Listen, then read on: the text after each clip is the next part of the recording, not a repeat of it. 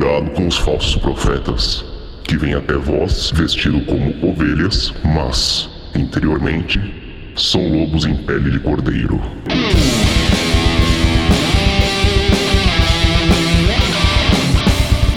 Saudações, galera! Estamos aqui no Pele de Cordeiro, podcast oficial do Lupus em Fábula. Eu sou Marcos Keller e não acredite em nada, nada do que você ouvir. Hoje eu estou aqui com um time de peso. Michele, da Voz de Avalon, está aqui conosco hoje. Dá um oi, Michele. Olá, tudo bem? Meu querido Cussa, aquele que vocês sabem, né? O terceiro membro, o primeiro membro, o segundo membro, que nós somos três, a gente fica trocando. Daqui da Rod Studio. Cussa, salve! Salve aí, galera. E também o senhor Feitosa, também conhecido como Thiago Feitosa de Campos. Olha que bonito, que chique. Fala, oi, Feitosa. Oi, gente, tudo bom? E hoje nós estamos testando, testando um formato diferente. Então já quero deixar bem claro que esse programa não é um programa de regra. Ninguém tá aqui para cagar regra, para falar o que é certo, para falar o que é errado, não é essa a ideia. Esse é um programa opinativo, onde a gente vai trocar ideia sobre nossas percepções, nossas opiniões, como que a gente experimenta algumas coisas relacionadas à espiritualidade.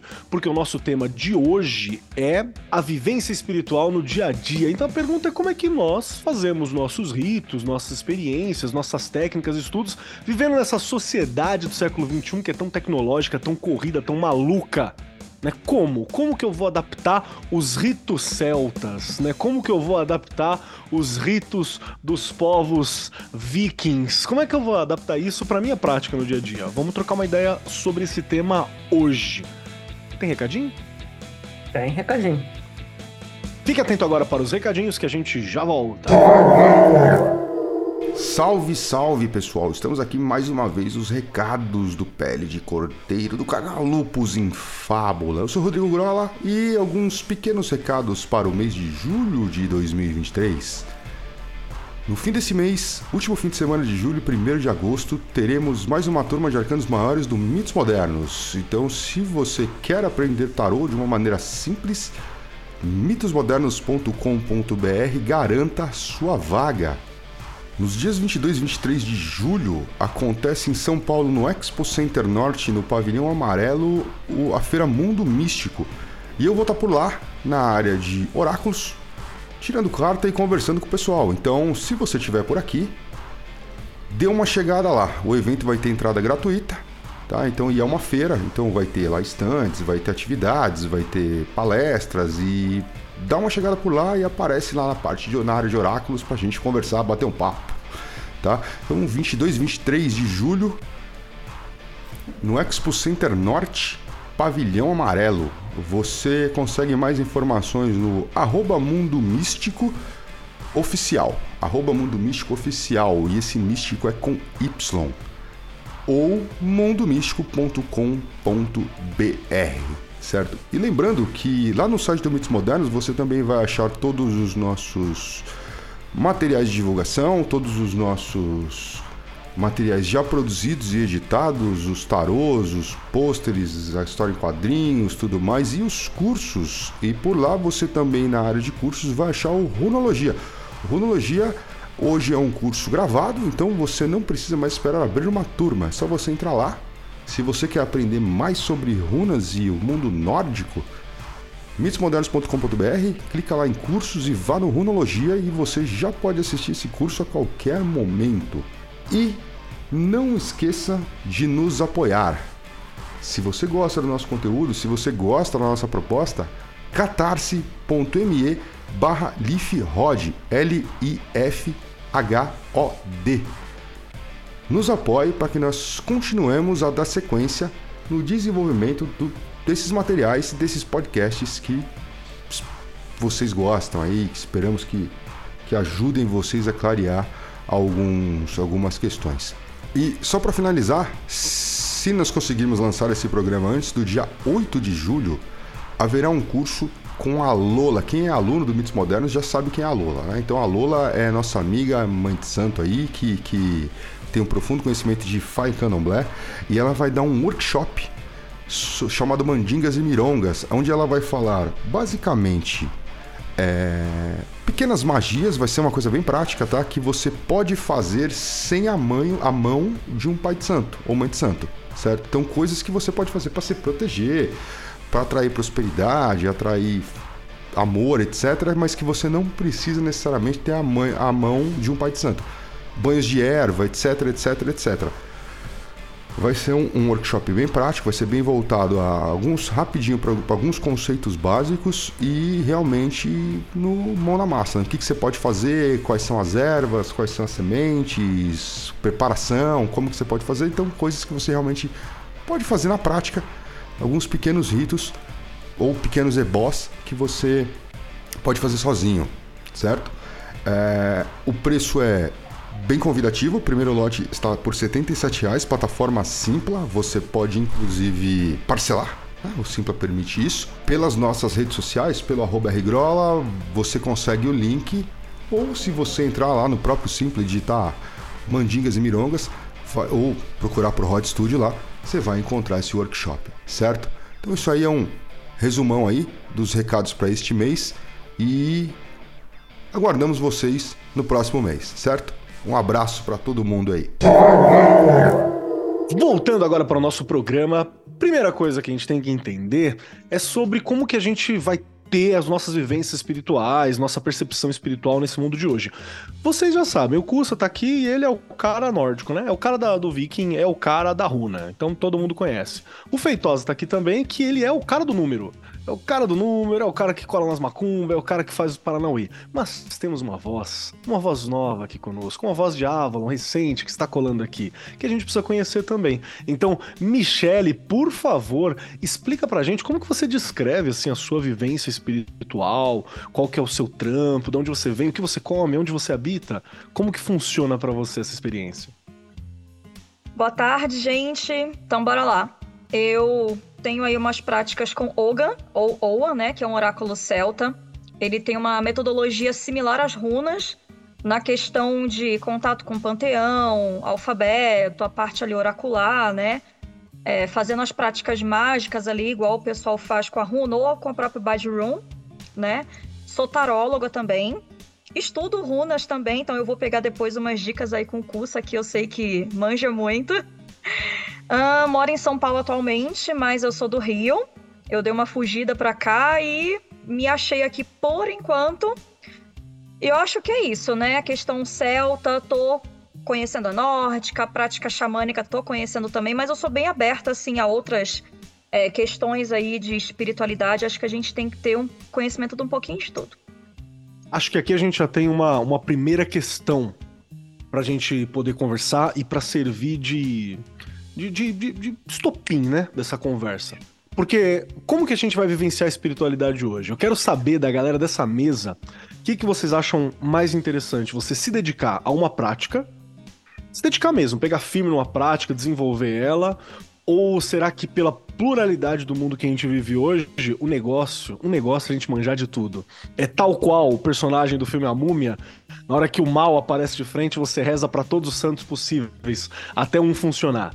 Então, por, porque é uma questão, a gente tá num mundo plural hoje em dia, né? E aqui a gente tem, por exemplo, o Kusa, que tem uma prática bem específica, a Michelle, que também tem uma prática que ela tem um certo direcionamento, e tem eu e Feitosa, que tem uma, um direcionamento, e tem vários outros, né?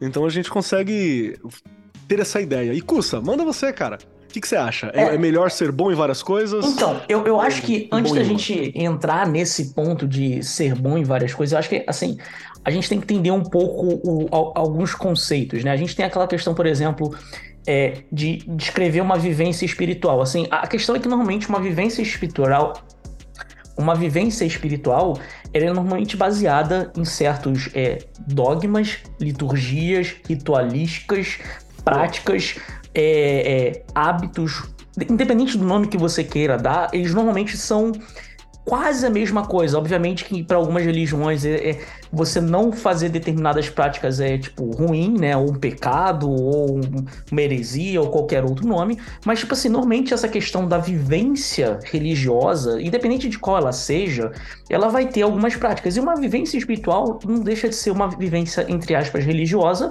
só que muitas vezes não usando o termo religião, dado que religião vem da ideia do religare, que é aquela coisa do o homem tem a quebra né, da comunhão com Deus a partir do pecado original de Adão, e aí a igreja vem para religar o homem com Deus. Como aqui ninguém Tem um acredita tom de que Adão organização, né? Uma coisa mais organizada, mais um sacerdote, né? Exato. Mas como a gente não tem essa, assim, para a maior parte da galera que tem essa coisa da vivência espiritual, né, essa vivência espiritualidade, ela, a gente não vai ter essa visão, ou a gente tenta se afastar um pouco dessa visão mais cristã da coisa, a gente não tem essa ideia de religião, a gente fala que é uma vivência espiritual. Mas ainda assim, muita gente vai ter os seus próprios rituais. Por exemplo, a gente sabe aí da galera que faz aí, por exemplo, todo o ritual da quinta-feira da prosperidade. Tem a galera que faz, por exemplo, o nhoque do dia 29. E não deixa de ser, de certa forma, um ritual. Tem gente que não consegue, por exemplo, que acorda de manhã, precisa tomar um banho, tomar um café, escovar o dente e depois a pessoa existe. Antes disso, ela é um zumbi. Não deixa de ser uma certa forma de um ritual, é um hábito. Tem gente que, tipo, ah, não, eu tenho que lavar meu cabelo toda segunda-feira, que é a lua cheia. Vira um ritual. Então, assim, é, eu acho que a primeira coisa que a gente tem que entender é que quando a gente vai falar dessa questão da vivência espiritual, muitas vezes a gente vai estar falando de quê? É de como a gente está debatendo esses rituais, como essas ritualísticas que a gente tem, independente de qual seja a tua prática, como é que ela se adequa a um mundo aonde, caralho, velho, é, é, muito louco. A gente tava falando aqui antes, caralho, hoje eu demorei três horas para conseguir chegar aonde eu tinha que vir. E, tipo, porra, caralho, é, é, é, problema acontecendo, é situação que acontece. E isso acaba influenciando na gente, saca? Então, assim, é, eu, por exemplo, hoje eu tenho um ritual que é a minha parada, por exemplo, de fazer o meu bind rune. Tipo assim, aquela coisa que eu sempre falo com a galera, porra, se você vai fazer uma prática com um oráculo, é bom que você tenha, por exemplo, um contato diário com esse oráculo, independente de qual seja. Seja se você vai tirar, sei lá, uma carta de tarô, uma runa, um Ogan, ou qualquer outro, sei lá, um, um palitinho de, de Xing, o que seja. Se você vai tirar, por exemplo, de manhã, deixar no teu altar, passar o dia inteiro sem olhar para aquela porra.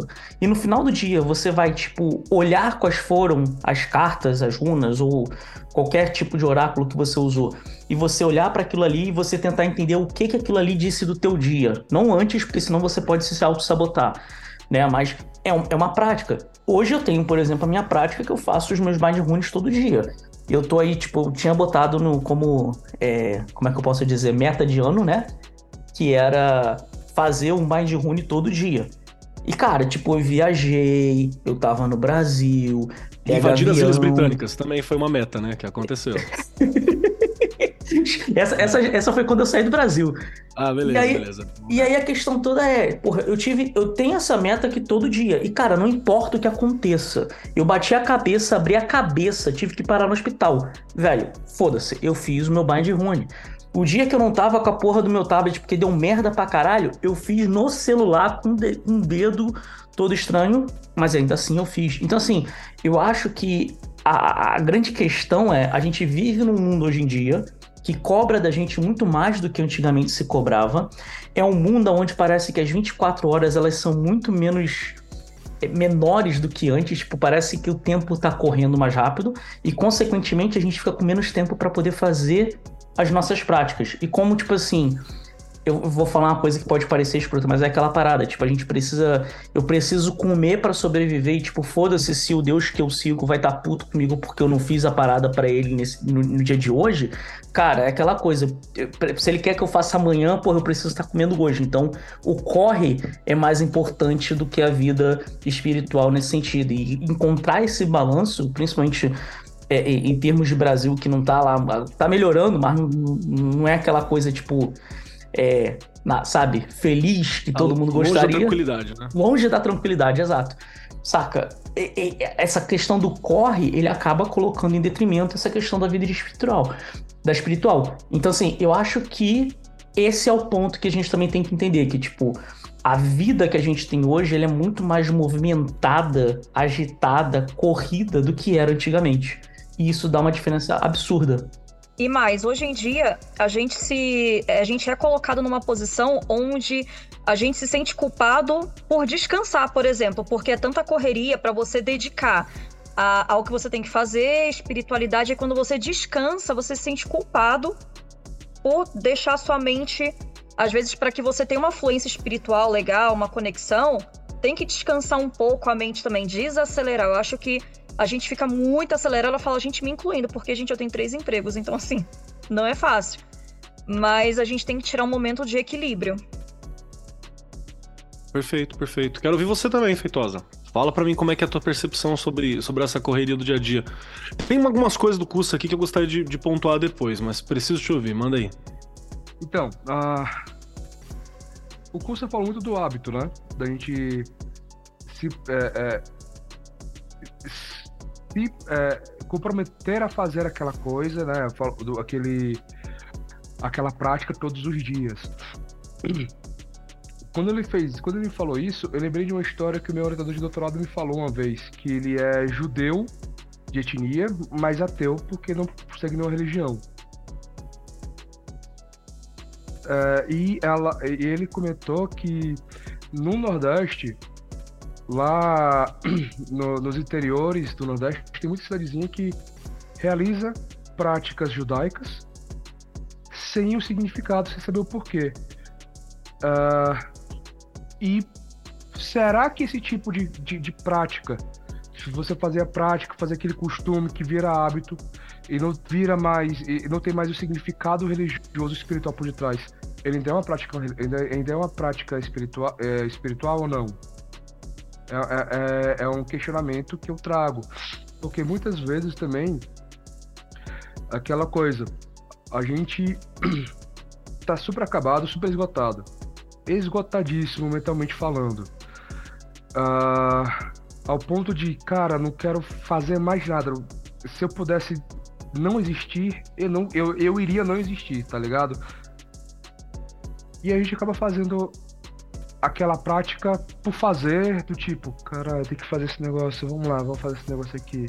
E faz, e faz a moda caralho só pra terminar logo e poder desligar a cabeça. Isso também é, é, é algo. É algo espiritual? Eu acho que não. Tem que ter. É, isso é válido, muito... né? Se magia é vontade, isso é válido, né? É exato. Ah, mas Exato. aí você, você mesmo deu a sua resposta. Se magia é vontade e você tá fazendo a parada sem vontade nenhuma, você não está fazendo não magia. É, é, e aí depois não sabe por que, que não funciona. Pois é, não vai rolar. O, o Cursa falou do, do, do nosso ritual de Júpiter da quinta-feira, eu acho que esse foi o, o gatilho para voltar a ter algum tipo de espiritualidade depois. Que esse empenho de fazer, chega lá quinta-feira, tal, na hora tal, XPTO, você tá lá acendendo sua velhinha azul com os cartinhos, os arcanos do tarô e tal. Isso começou a, a, a, a isso começou em mim a dar esse gatilho de. Porra, velho. Eu tenho que botar mais empenho, mais vontade aqui. Mesmo que não seja para uma, é, uma espiritualidade, algo espiritual, para o crescimento espiritual, porque o nosso ritual de, de Júpiter é puramente prosperidade. É, é, eu tenho que botar. Eu comecei com isso, de botar um pouco mais de empenho nessa, nessa coisa, né? nesse ritual, e hoje eu tô indo lá no terreiro que o Grola me indicou. E tô fazendo banho de banho de erva que, o, que a entidade mandou, velho. E tem que fazer também todos os dias e tal, e tal, tal. É, às, ve você, às vezes a gente falha, normal falhar, mas continua. Falha um dia, volta e continua. Sim. Eu, gosto muito, cara, porque não existe sem. Não existe espiritualidade sem constância. Essa é uma das propostas que a gente tá chegando à conclusão aqui, é isso eu tô entendendo? Você precisa de uma constância. Não pode ser tipo, ai, hoje eu vou fazer essa realização, hoje eu tô aqui para isso, e o resto dos dias eu não tenho nenhum contato. Pode. Pode. Então é preciso uma constância. Não, não necessariamente. Vai muito da espiritualidade que você está vivendo. Ok. A gente boa. falou, a gente, não, a gente não vai cagar regra aqui, não, caralho. Não, não vou deixar cagar regra nessa porra, não, caralho. A questão... Mas a questão é a seguinte: eu acho que, tipo assim, é, é, é, até respondendo o que, o que a Michelle perguntou agora há pouco sobre a questão de sacro ofício, eu acho que é, depende muito de como é que é a tua espiritualidade. Por exemplo, um ponto que eu acho que que muita gente, assim, por exemplo, às vezes quando eu falo assim, é, é um conceito muito diferente do que a galera tá acostumado. Por exemplo, a, o, a gente tem aquela prerrogativa, por exemplo, sobre como é que os nórdicos tinham a vivência deles espiritual. E a questão toda é a seguinte: a gente, o que a gente tem são pequenos relatos e partes de documentações, lembrando sempre que essas documentações passaram por mãos de monges cristãos. Então é aquela ladainha do caralho que eu sempre falo, que se você já viu minhas paradas, você sabe do que eu tô querendo dizer. Se você não conhece, dá uma olhada aí, runologia.com.br, já basta na cara mesmo, foda-se, e dá uma olhada que você vai entender o ponto que eu vou direto em relação ao curso. Mas o que eu quero dizer é o seguinte: é, por exemplo, a vivência dos nórdicos em termos de espiritualidade era uma coisa que não tinha divisão. Enquanto, por exemplo, na religião cristã, a gente tem essa coisa de da quebra da comunhão entre o homem e Deus, e teoricamente a igreja vem para religar o homem a Deus, daí o religar e religião. Isso não acontece, por exemplo, com os nórdicos. A visão deles era que, tipo, cara, eu posso fazer invocação à toa aqui e tá tudo bem eu posso fazer uma invocação a Odin. Tipo, não havia divisão entre o que é espiritual e o que é mundano. E é essa divisão que a gente, que a gente normalmente tem na cabeça, e daí a ideia do sacro ofício, a ideia né, daquela coisa da, da divisão entre uma coisa sagrada e uma coisa mundana, vem muito dessa coisa cristã. Dependendo da espiritualidade que você viva, não existe essa divisão. Perfeito. Fala, Michele, pode desenvolver melhor. Perdão, minha internet não tá muito show de bola, então às vezes eu posso acabar cortando um de vocês, tá, gente? Fica tranquilo.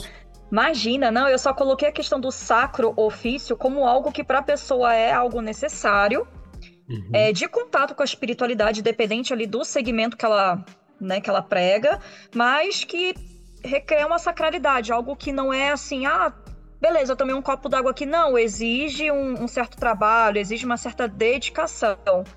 Né, e que pode ser algo sagrado, vamos assim dizer, mas não necessariamente cristão, porque também não é a minha pegada atualmente.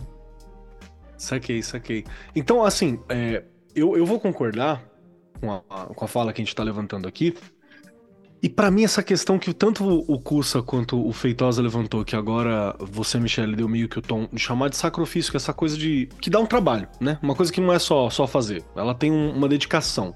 Ela tem um, um, um, É que custo também é uma palavra muito pesada. Mas ela tem uma dedicação, tem um ok, tem uma atenção, tem uma assim continuidade. Dizer. É, tem algo que você tem que fazer por isso, não é tão natural.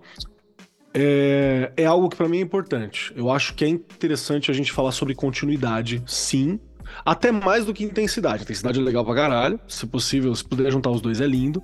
Mas aquela continuidade que, que faz sentido, que é mais uma questão que o Feitosa levanta muito bem, que é você fazer uma parada com sentido, não fazer por fazer e nem fazer no, só no automático ela é importante. E, cara, eu acho que é muito na contramão da sociedade que a gente tem, tá ligado? A maioria das coisas que a gente discute na sociedade em geral, o maior sonho da gente é que o trabalho fique mais automatizado possível. Tá aí as IA no veneno, que é para fazer justamente esses trampos de automatização, esses trampos que não precisam de uma reflexão complexa, esses trampos que não precisam de uma vontade absurda e que eu possa dedicar essa vontade para outras funções ou para outras questões. Então, isso é algo que está colocado aqui. Ali, aí eu quero eu quero tentar entender com vocês, acho que a gente fez um desenho interessante aqui sobre como que funciona essa vivência espiritual na sociedade atual, que é a primeira a questão disparadora aqui, que, que nós tínhamos levantados. Que ela é uma vivência que ela vai ser específica. O Kusa tá aqui lembrando pesadamente que não é uma questão de, de de cagar regra, né? Então cada um vai ter uma vivência específica, mas existem algumas coisas que trespassam toda a vivência espiritual aqui que é a, as ocupações, a grana que você tem que botar na mesa, a correria que você está fazendo todo dia, né? E que também não é um sinal de que você está saudável se você está abrindo mão de botar comida na tua mesa para fazer só suas rezas e só suas questões. Tem que ter um equilíbrio ali. Ah, não, mas eu tenho fé. Não, beleza, fé é da hora, fé é importante.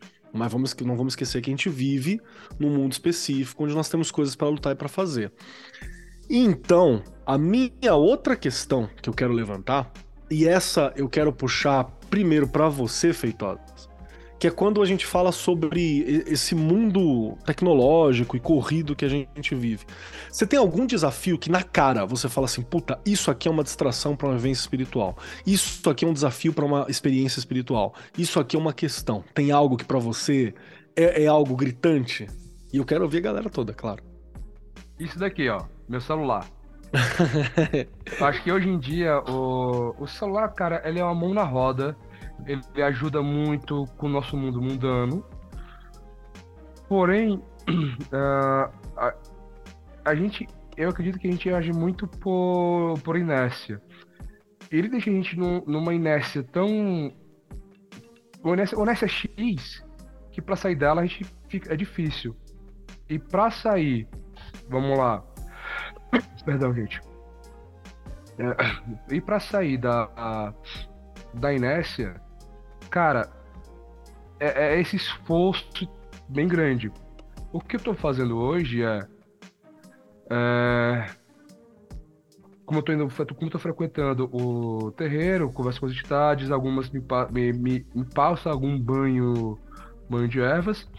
Então, cara, já que eu vou tomar um banho, eu, eu deixo o celular em outro lugar, eu tiro o relógio que eu uso para poder me monitorar. Pô, eu ser meio louco mesmo nessas, nessas histórias. Eu me, eu me, eu me monitoro e começa essa prática, a, a, começa uma, uma prática espiritual, uma prática mágica a partir daí. O banho de limpeza né? Eu tomo o banho, o banho de limpeza convencional, depois eu venho o banho de ervas, e aí, cara, vamos lá acender uma vela. Vamos lá pegar ervas e defumar a casa. Por quê? Já é algo que me força a ficar longe dessa tecnologia, me desliga, me desconecta, e eu consigo fazer tudo com a cabeça naquele momento. Né? É, é, é, esse é o meu grande desafio, me desconectar. Porque querendo ou não, eu tô na tecnologia, eu tenho uma mente. É, é, falaram que. Acho que foi a Michelle que falou sobre a mente tá muito acelerada. Eu sou muito acelerado, eu penso, perdão de novo. Eu penso muitas coisas ao mesmo tempo e, cara,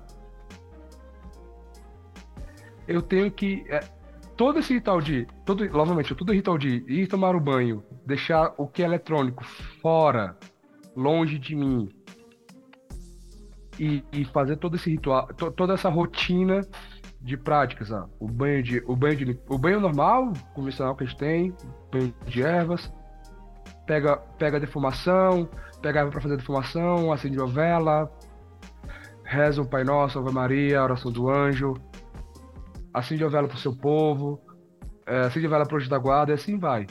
E aí vai indo. Da hora, da hora. Eu, eu, gostei. Eu gostei porque você falou dessa, dessa parada de que. da distração de novo, né? Que a gente tá concorrendo. E tem mais uma coisa que o ouvinte talvez não saiba, mas assim, todo mundo que tá aqui trampa com tecnologia de alguma forma. O que menos vai trabalhar diretamente com tecnologia aqui sou eu. Mas o Cussa tá o dia inteiro na frente de uma tela de computador, a Michelle tá o dia inteiro na frente da tela de computador e o Thiago Feitosa tá o dia inteiro na frente da tela de computador, né? Então, vocês vivem isso pesadamente. Então, Michelle, por favor, manda para mim, me fala aqui o que, que você acha que é uma questão que está presente, que é um desafio nesse ambiente tecnológico que a gente tem? Para poder desenvolver uma espiritualidade, poder trabalhar. A gente quer tudo muito na hora, né? É tudo muito imediatista, é, é tudo para ontem. E assim, na questão da distração, vou concordar com o Feitosa na questão celular. Tava acessando lá a Ronologia que o curso mandou, já tô, já tá com o link ali. Mas é, essa questão, tudo é para agora. Então, até que nem às vezes eu penso, gente, eu preciso de um tempo para mim. Então, às vezes eu tiro um tempo para mim. Fazer as minhas práticas, sim, cuidado mental, principalmente. Porque eu acho que assim, se a gente não tá bem, como que a gente vai, por exemplo, fazer uma prática ritualística, é, atender alguém na questão oracular, então, eu tô focando muito nisso, nessa questão de limpeza mental. É, eu falo limpeza não só na questão religiosa da coisa, mas na questão do do não focar, né? Porque, por exemplo, quem aqui joga sabe que a pessoa chega, ah, eu quero para agora. Ai, fulano terminou comigo. Ai, é urgente. E quando você vai ver, é quase 11 horas da noite. Falo, meu amor, eu não vou abrir meu baralho essa hora. Você me desculpa. Por quê? Porque. Não precisa pedir pra desculpar, não. Manda se fuder mesmo. Não, mas eu falo assim, porque eu sou humana e eu tô cansada. Então, assim, não vai rolar. Aí, se ficar puto, foda-se, né? Tipo, caguei. Porque, meu, eu tenho que me priorizar. Entra um dinheirinho, entra um dinheirinho. Aí eu falo, ó, tem a taxa de urgência. Ah, então deixa. Eu falo, bom, então não era urgente, né? Você vai me tirar da minha cama das cobertas 11 da noite para abrir carta para você, porque o ex terminou? Ah, meu amor, dá licença. Então eu já, nesse ponto, eu já sou meio. Então, antes de qualquer prática religiosa, ultimamente eu tenho, eu tenho priorizado o autocuidado. Legal. Legal. Pra não ir procurar. Ah, não procurar só quando eu tô mal. Ai, espiritualidade, socorro, eu tô mal. Não, eu tenho que procurar também quando eu tô bem. Praticar gratidão, é, ser grata pela prosperidade que tem chegado. Então eu acho que eu tenho que me equilibrar primeiro. Eu gosto muito dessa ideia, porque esse para mim é o meu desafio, o meu problema quando eu penso na, na sociedade que a gente tem, assim, de, da, da correria da sociedade que a gente tem. Que todo mundo que me conhece sabe que eu faço mil coisas ao mesmo tempo. Então, ter essa oportunidade de fazer mil coisas ao mesmo tempo, é maravilhosa, mas ela é problemática.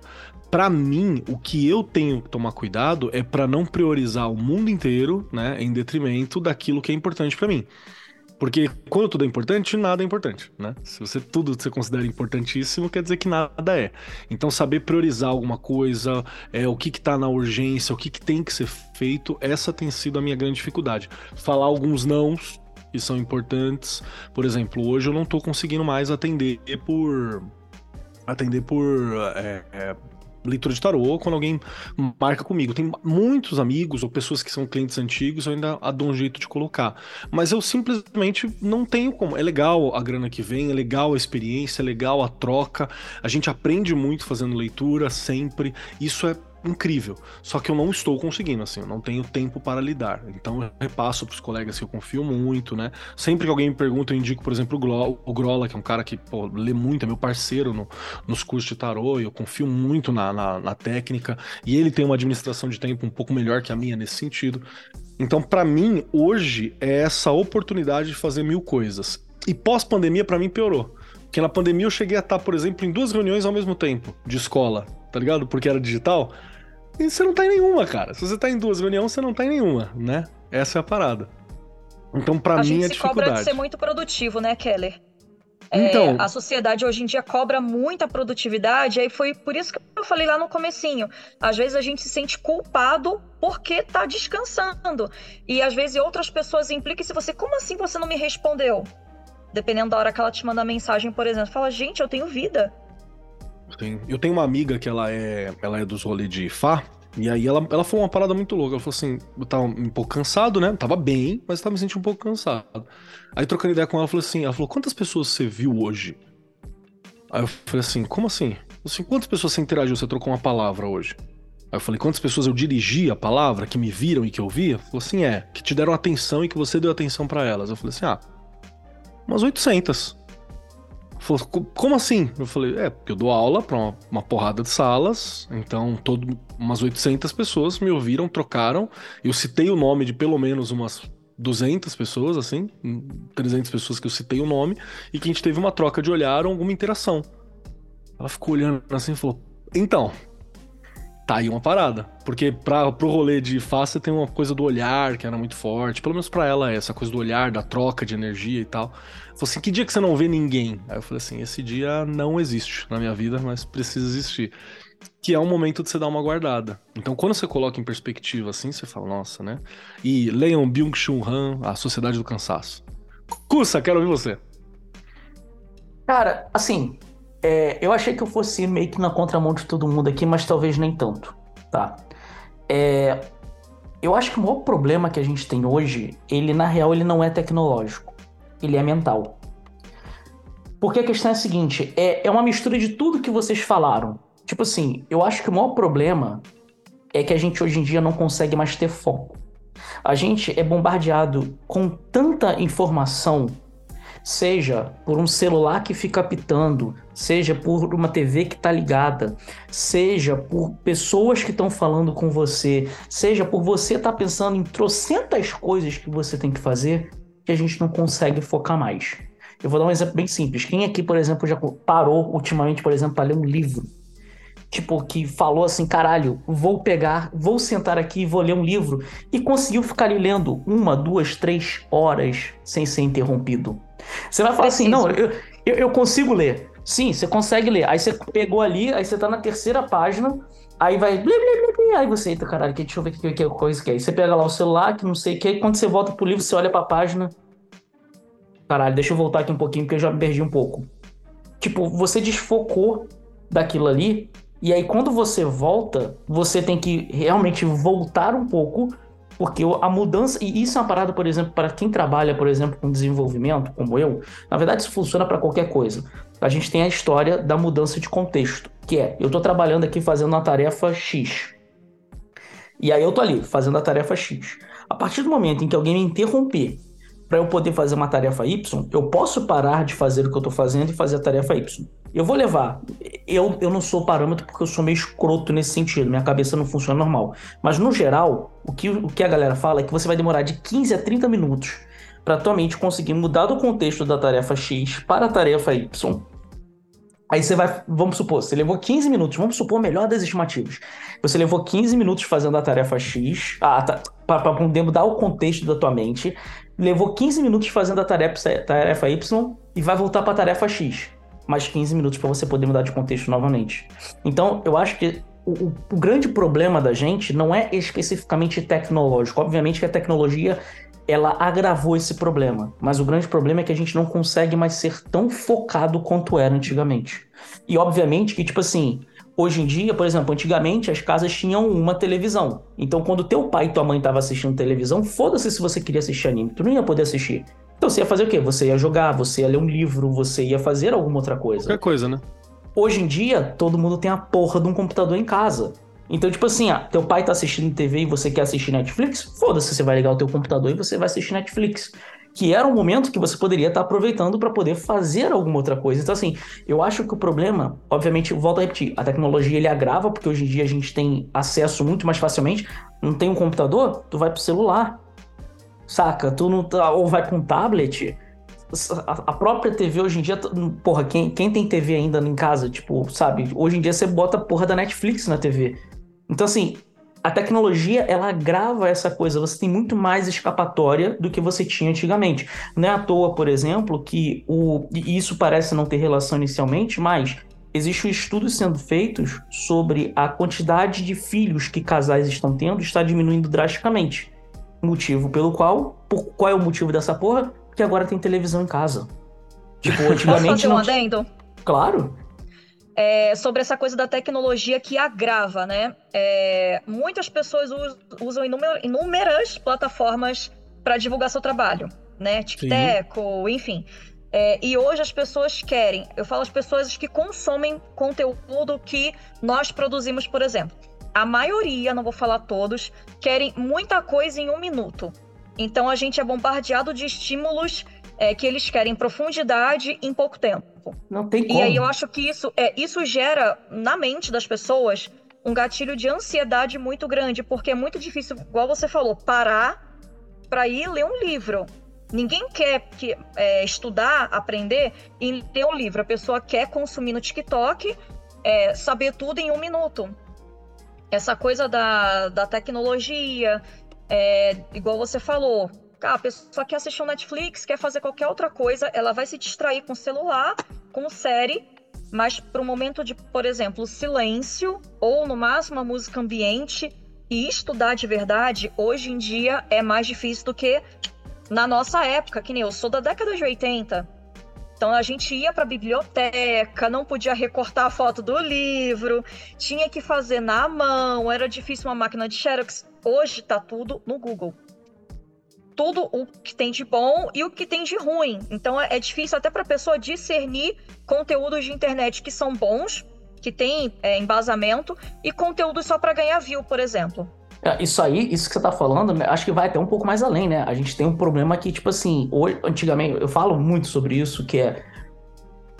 Antigamente, um cara que queria escrever um livro, ele passava por, por, por, um, por um filtro, né? Tipo, ele ia ter que pegar esse livro, mandar para um editor, o editor ia pegar normalmente esse livro, mandar para outros autores de um, de um, de um, Revisar, de um né? assunto de um assunto semelhante, né? Não, não é nem questão de revisão, é tipo realmente tipo assim, por exemplo, ah, se eu vou escrever um livro sobre runas, o cara ia pegar o livro e ia falar assim, pô, deixa eu ver outras pessoas aqui que entendem sobre runas, vou mandar para essas pessoas para elas verem se eu não tô editando, se eu não tô botando um livro na minha editora que o cara tá falando merda.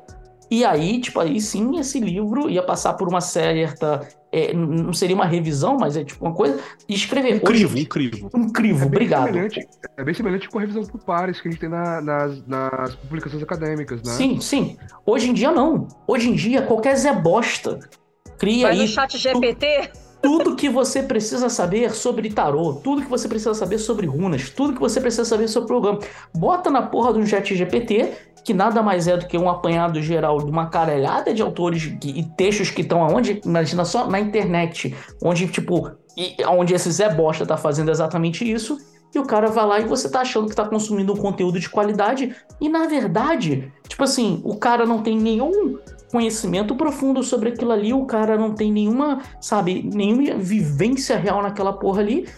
E o cara vende como se ele fosse o mestre dos magos daquele assunto. Então, assim, é- é- a, é- a tecnologia, ela facilitou muita coisa, ela ajudou muita coisa, ela é uma parada que eu acho magnífica, mas, assim, é como qualquer outra coisa na vida, se não for bem utilizada, vai dar merda.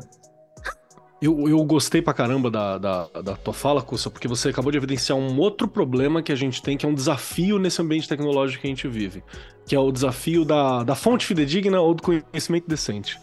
Porque o que acontece, né? Teve um tempo. A gente, o ouvinte que tá pegando, que tá ouvindo a gente aqui, pode ser que ele não saiba, mas nós temos uma série de grupos de estudos, né? Se você for apoiador, você tem acesso a uma galera, tem acesso ao conteúdo que a gente já gerou. Hoje a gente tá com um pouco menos de intensidade, porque tá todo mundo trampando, a vida mudou bastante pra gente, a gente tá entendendo ainda esse fluxo, né? Mas tem os grupos de tarô, Feitosa é parte do grupo, a Michelle é parte do grupo, o Cussa organiza, tem os, os cursos e por aí vai. Então a gente gera muito conteúdo e a gente ajuda a gestar muito conteúdo. Por que, que eu tô chamando de gestar? Porque são nos espaços que a gente tenta construir que tem muitos grupos de estudo. Feitosa mesmo estava participando, acho que ainda tá do grupo de estudo sobre o texto da John Fortune. E por que a gente tá falando isso? Porque é nessa brincadeira que a gente pega um texto antigo, tem tradução, aí tem outra coisa, aí vai conversar com o maluco que vai lá no hebraico, aí conversa com outro cara que puxa do não sei o que, aí tem o cara que corrige não sei aonde. Então tem um trabalhão. Isso não cabe em um minuto de vídeo, como a Michelle muito bem falou. Para começar, não cabe um minuto de vídeo. E num segundo momento ainda que é legal evidenciar pra galera, que existe todo um trabalho para gerar aquela uma linha, aquele conteúdo específico. Existe um baita de um trampo para gerar aquilo. E hoje em dia você vê uma galera que não, porque existe uma outra coisa que eu quero falar mais pra frente, que é a espiritualidade como estética. Então, mais do que praticar aquela espiritualidade, mais do que tentar vivenciar aquilo, mais do que tentar conhecer aquilo, eu quero parecer que vivencie aquilo. E aquilo é suficiente. E isso é uma das coisas desse novo tempo que a gente vive, né? É uma das, das características desse novo momento que a gente tem, né? Conversar nisso num outro momento, que eu acho que é uma parada que eu, eu me interesso muito e ainda tenho muito que pesquisar. Mas. Fica uma muito das superficial, né, principais- Keller? Oi? Fica muito superficial, né? Fica muito superficial, cara. E assim, é importante, só pra constar, porque, sei lá, a gente quer vivenciar a estética da coisa. Eu quero, pô. Ó o Cussa. O você vê o Cussa atravessando na rua e você for um padre católico do século XVI, você tem medo, né? Porque ele é um, um viking, obviamente. Né? A Michelle, a Michelle, se olha pra ela, ela tem toda uma estética muito específica daquilo que ela gosta. Se olha pro Feitosa, o Feitosa é obviamente alguém que se fudeu muito na academia. Então a estética, ela carrega, e a academia que eu tô falando é a academia, a USP, né? Obviamente, você olha pra ele e fala, esse aqui tomou no cu, na USP. Então assim, a, a, estética, ela carrega quem nós somos, né? Eu tenho aqui umas paradas, pendurada e tal, mas... Eu já tenho orelha de elfo natural já, minha orelha já é pontuda de natureza. então, isso é muito legal. Só que aquela coisa que a gente tem a Diana aqui conversando também, que a Diana é uma das, das nossas apoiadoras também, que ela postou. E, e também é isso, só que a gente não pode confundir, né? É preciso, pô, quanto tempo custa a runa? Quanto tempo a Michelle tá nos rolês celta? Tá, tá, tá afundando, tá indo, tá buscando, tá cavando? Quantas horas por dia? A gente tava conversando aqui, marcar essa, esse bate-papo foi muito difícil, inclusive porque todo mundo tá ocupado pra caramba, né? Teve um, um dia que eu tava conversando com a, com a Michelle, a Michelle falou: Não, hoje eu acabei de gravar dois, três vídeos, né? Fez o roteiro de não sei o que, pesquisou não sei aonde para montar. Mano, não é uma coisa rápida nem uma coisa simples. E aí a gente tem esse problema hoje em dia, que é o apelo à autoridade a gente não tem nem como conferir a autoridade de uma galera, né? E se ela conseguir Iria. passar por isso, é uma questão. Então a gente tem muitos. Não, Carol, desculpa. Ter como tem. Você sabe qual é o único problema? Dá trabalho. Dá demanda trabalho. tempo. Você, você consegue, você consegue puxar. Você pega, sei lá, você achou um livro de um cara na internet. Você consegue hoje, se você botar o nome dele no Google, tu vai achar uma cacetada de coisas provavelmente que é dele próprio, mas você vai achar coisas que são de outras pessoas falando. Por exemplo, sei lá, se é um livro, provavelmente tem review da galera. Tem razão. Obviamente que você tem que, por exemplo, de. É, é, você não pode desconsiderar, né? Você tem que desconsiderar, tipo, todas as notas 5, né? Tipo, ah, achei muito bom. E todas as notas 1, achei um lixo. Mas você tem que, tipo, os reviews, por exemplo, de um cara que vai falar: ah, porra, gostei por causa disso, disso, disso e disso. Não gostei por causa disso. Tipo, é você começar a ver. Obviamente, é aquela coisa, para quem é um iniciante, é muito complexo você conseguir saber até onde aquele review vai te ajudar ou não. Mas tem como. É tem como. O problema todo é dá trabalho, demanda tempo e não vai dar para o meu um minuto de TikTok não vai conseguir me dizer se Nem é... os três minutos do miojo custa, não vai, não vai. assim, eu acho. Aí que tá, Michele. Tipo, por exemplo, eu não, eu não acho que, que, que é por aí. Por exemplo, é, é, é foda porque, assim, no curso do Keller e do Grola, por exemplo, eles falam, por exemplo, sobre alguns autores. Qual é a parada? Porra, os caras têm 20 anos de tarô de estudo nas costas e eles vão chegar para você e vão falar assim: ó, esse autor, a gente não gosta. Detalhe, isso que eu acho também importante dizer. Não é que a gente fala assim, ah, você não deve ler. A gente tem a seguinte prerrogativa: lê a porra toda. Mas leia sabendo que esse autor aqui, ele tem essa e essa, essa visão, com essa e essa perspectiva e com essa e essa diretriz. Esse autor B aqui, ele é um autor bom, mas ele tem esse e esses pontos que a gente não concorda. Tipo, eles vão te dar todas as bases. Eu, por exemplo, quando eu vou fazer a parada das runas, eu vou pelo mesmo princípio. A questão é, fazer essa parada, por exemplo, sei lá, quando tem. Inclusive, tem um dos, um, um dos paradas praticamente do vídeos que tem no curso, a gente botou praticamente no canal sobre runas, falando exatamente sobre isso. Quais são os autores bons para eu ler? E, cara, beleza. É um, livro, um vídeo, sei lá, de 20 minutos que eu vou falar de, sei lá, 5, 6 autores. Qual é o problema? Não cabe na porra de um minuto de TikTok. Então, assim, é, essa é a parada. Tipo, a, a gente vai voltar novamente para aquele pro mesmo ponto. Tipo, ter como? Tem. O problema todo Tive é. uma ideia, Cursa, para você. Ele vai me bater, gente. Dá, dá, dá, um dá ideia pro Cursa. Faz um vídeo de um minuto no TikTok, pendura os, os, cinco livros e faz uma dancinha. Eu vou fazer isso, não, vou, eu vou... Não, é bem simples. Eu vou fazer o seguinte, ó. Eu vou chegar. Já viu aquela coisa do botando aquela música. É tipo assim, ó, esse livro é bom. E pronto, passa os créditos e acabou o vídeo. É o que vai dar pra fazer, caralho. Não dá pra ir a fundo. E, e, de novo, se você. Ah, então você tá dizendo que ninguém funciona. Não, tem gente que consegue resumir muito bem, tem gente que consegue falar muito bem, tem gente que, que foge completamente da, da, da fala que a gente tá colocando aqui. E para você, parabéns. Você entendeu a plataforma, o sistema, a escrita e a fala de um jeito incrível. Porque tem quem consegue pegar. Eu vejo muito isso na, no rolê de educação. Você tem alguns professores que conseguiram sintetizar alguns conceitos em pequenos vídeos que é incrível. É incrível. Isso é uma parada que eu falo, caralho, eu não conseguiria dizer isso em um minuto. Eu não conseguiria dizer isso em três minutos. E o cara consegue e tá competente. Então tem pessoas que fogem a essa regra, mas são dois, três num mar e que você tem que achar esses dois, três, né? Então tem essa é agulha no palheiro, né? É, tem essa dificuldade. Agora, eu tenho uma, uma outra etapa aqui. Feitosa fez um movimento de que ele mexeu na barba do Lavei ali pra, pra falar alguma coisa.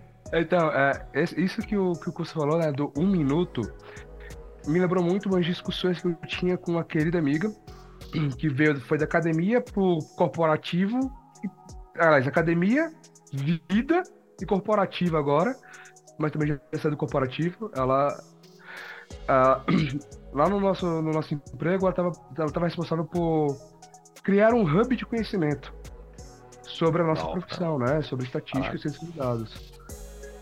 E ela falava para mim, Feitosa, grava para mim um vídeo falando sobre a inferência bayesiana.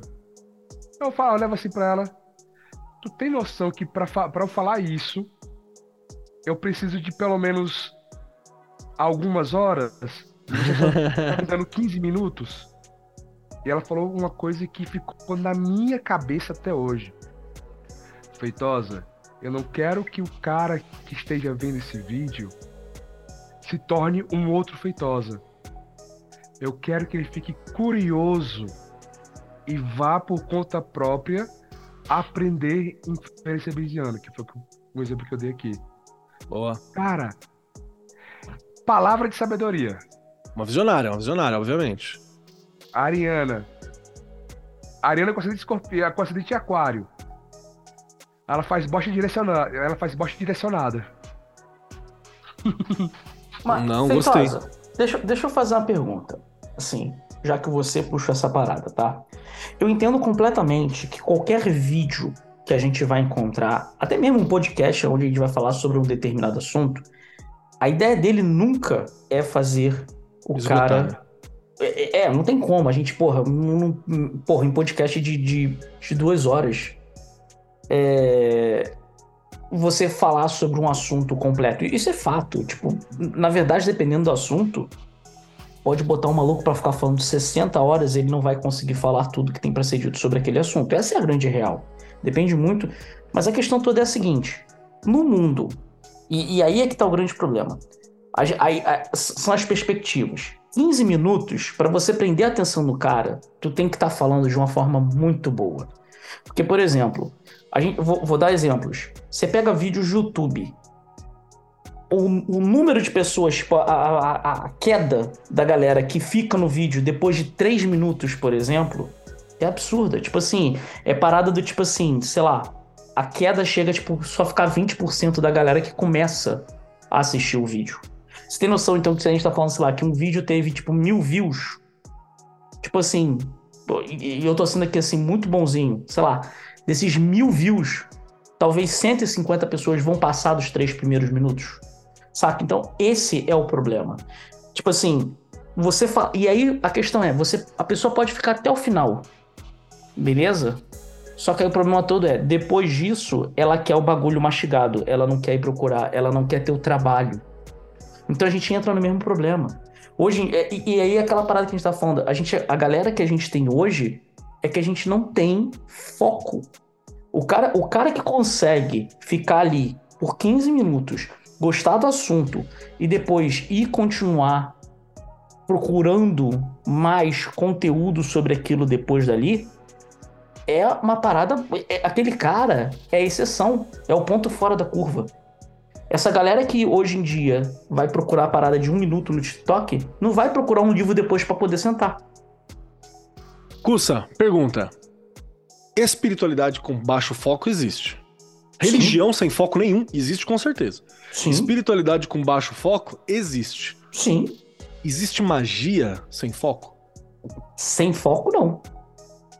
Bom, quer Michelle, existe magia? Quer dizer, depende. Depende. Existe com muita chance de dar merda, existe. Exato. Exato. É o que eu ia falar. A questão é: você pode fazer gostei, magia gostei. sem foco você pode fazer exatamente. Obrigado. É exatamente o que eu ia falar. Você Grande pode fazer magia sem foco, mas. Beleza, é, bota a metralhadora na mão de um cego e fala assim: atira aí. Uma hora vai acertar. Você só não sabe sendo é que você estava querendo mirar. De gente que está fazendo curso online de Goetia, né, por exemplo, que é uma pegada um Existe pouco mais. existe. É o que mais existe. Um é, que tem mais pegada ali, né? Porque é muito ritualístico a questão da Goetia, né? Um sigilo de ouro do Diamond X. Eu falo Diamond, tá, gente? A gente fala bem, Demon, enfim. É, que tem que ser na terça-feira, lua minguante, nove da noite, nananana. Michelle, é... você tá sabendo muito, hein, Michelle? Você fez, você fez o curso de Goethe, hein? Não, mas aí a pessoa faz o patchwork para fazer, por exemplo, ah, eu quero que fulano volte para mim, sei lá, qualquer blá desse. Sem, tipo assim, sem conhecer um fundamento, sem ler os livros ali, é, é Le, sei lá. Eu não conheço muito de Goethe, tá, gente? Mas eu sei que a parada é mais embaixo. E aí você faz um negócio qualquer de um curso online, você tá chamando um Daimon, que é uma criatura, na minha visão, que não tem muita moralidade. Qual é a chance disso dar bom? Fala para mim. Sem você ter um conhecimento profundo sobre a criatura, por exemplo, você vai fazer uma evocação sem conhecimento profundo. Não, não, é uma, é uma questão importante. Então, assim, a gente já, já chega a entender. Primeiro, que sempre que alguém fala sobre Goethe e Patchworking, porque tem um livro muito famoso chamado Goethe a Pathworking, né? Que é muito legal. Eu não vou lembrar agora o autor, mas ele é bem, bem conhecido no tema. Eu sempre imagino o demônio Goethe costurando uma, uma concha, tá ligado? Uma coxa de retalho, assim, de, de. É uma parada que eu costumo pensar. Mas essa é a minha imagem mental. E, e eu, eu gosto dessa reflexão, porque assim, a gente tá falando para magistas no geral. Então, um dos primeiros rolês que a gente tem que aprender a, a lidar é justamente como dar essa, essa doutrinada, essa controlada, essa. como trabalhar com a mente, né? É, é, é, um dos pontos principais. E aí eu acho que o foco é um rolê. Eu tenho uma pergunta aqui então, que, que prática para toda a mesa, e é, e é geral, Quero a mesa inteira me ajudando a montar nessa. Que tipo de prática vocês acham que são básicos e a gente e são importantes para vocês para para desenvolver esse foco, para desenvolver essa questão mental, para manter viva a espiritualidade, a prática mágica no dia a dia. Vou começar por mim. Eu preciso meditar. É uma parada que para mim é básico assim. Eu preciso meditar. Eu preciso meditar. Se eu não tô conseguindo lidar muito bem, ou se eu tô meio desfocado, ou se eu tô cansado ou tal, normalmente é porque eu tô com a meditação atrasada ou não tô meditando de uma maneira boa o suficiente. Meus melhores momentos, quando eu tô no melhor momento, tem a ver com ter meditado. Porque para mim, o rolê da meditação, ela vai muito dentro do que a Michelle falou, por exemplo, de você fazer uma higienização. Eu tomo banho para limpar o corpo, sacou? Eu escovo os dentes para limpar os dentes a meditação, para mim, ela é uma forma de higienização da, da mente, assim. É uma forma de eu dar uma, uma, uma desfragmentada no disco, né? De eu dar uma varrida no salão mental. Ela é uma forma de eu colocar para fora, de perceber os excessos que estão colocados.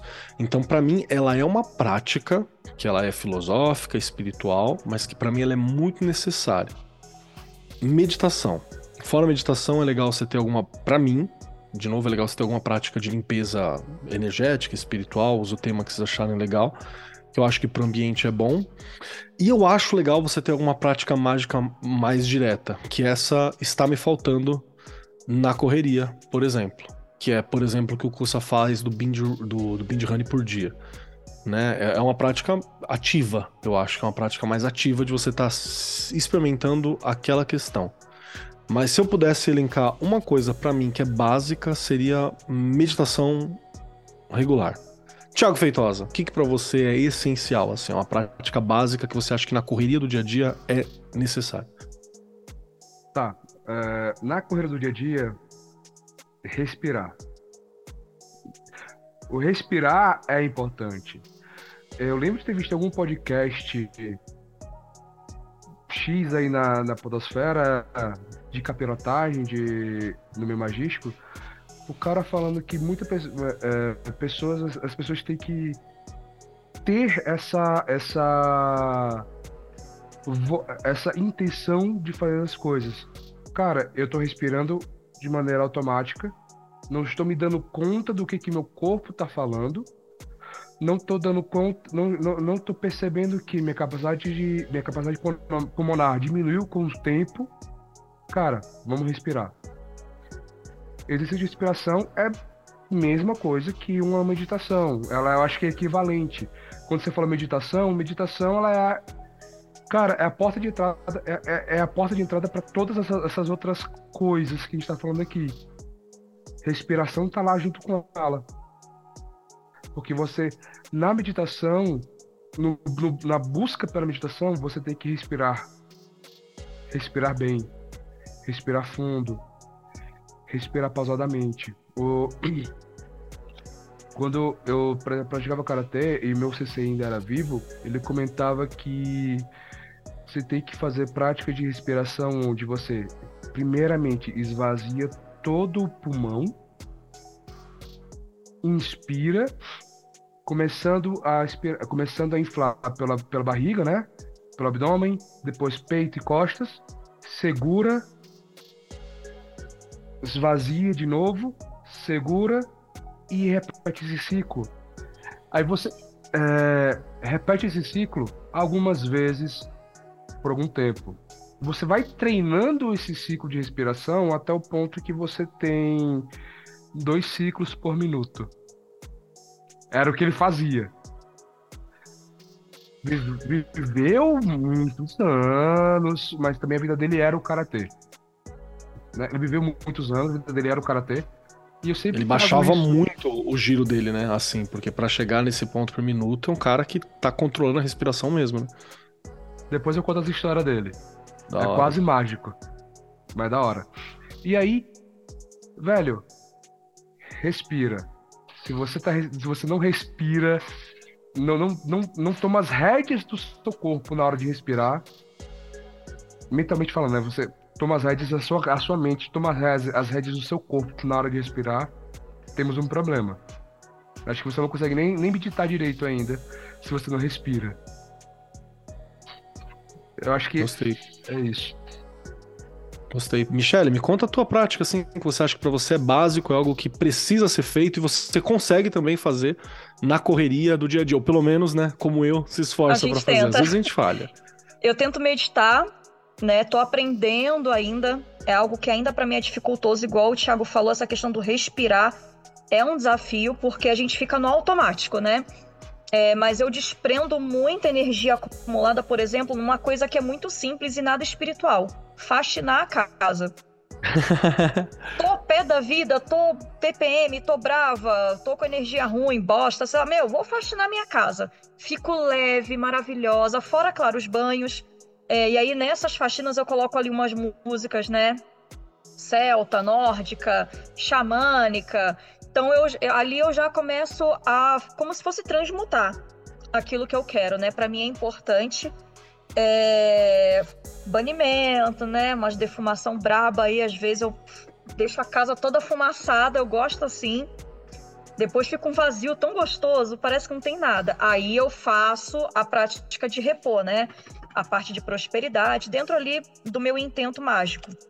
Né? Mas a questão de limpeza, é, uma vez por semana eu tento fazer. Não nem me atento à questão de lua, nada disso quando eu sinto a necessidade, eu pego e faço banho, meditação, respiração, mas acho que um tempo meu, assim, é essencial. Colocar limites também, algumas pessoas, acho que é muito importante. A gente filtrar algumas pessoas que chegam ali meio que pra.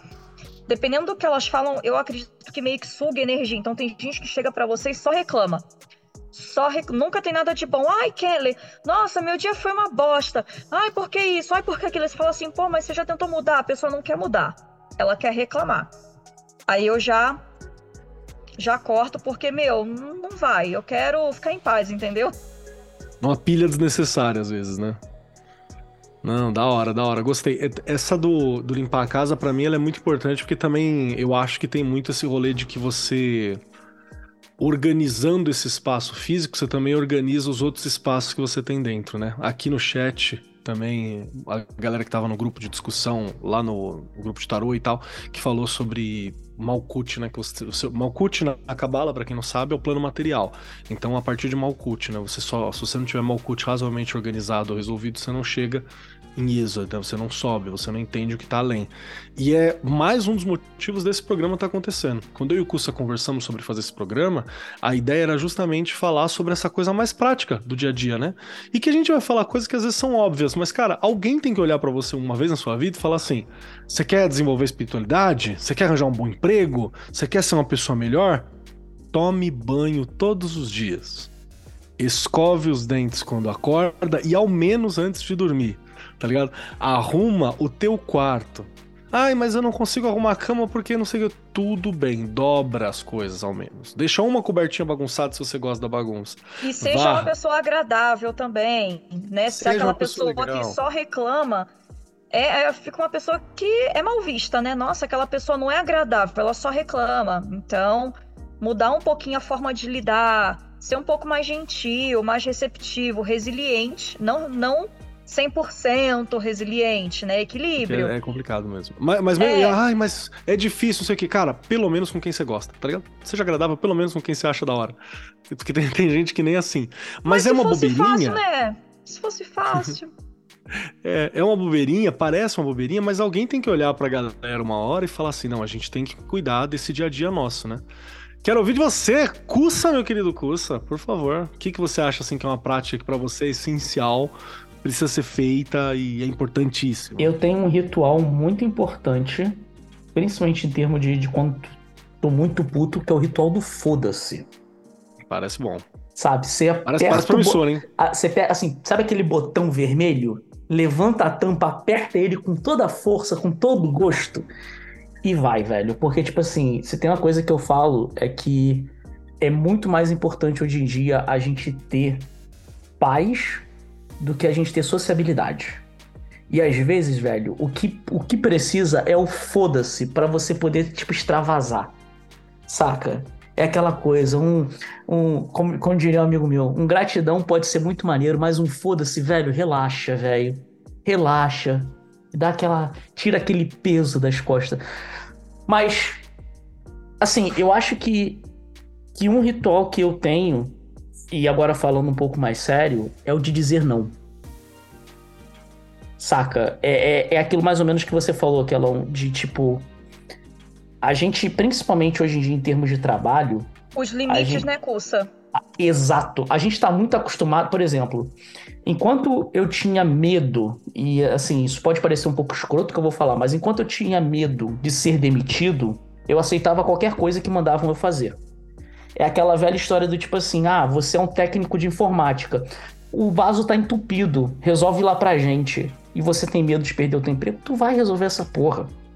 Quando tu chega num ponto da tua vida que você não tem mais essa preocupação, você, tipo assim, você sabe que, tipo, foda-se, se eu falar não, os caras vão baixar a cabeça para mim e não vão me demitir, ou se eles me demitirem, o, o Kuss, ele tá falando uma, uma questão muito importante sobre essa questão do não, e para mim essa é uma das grandes dificuldades, tá ligado? Eu sempre tive essa, essa, essa dificuldade.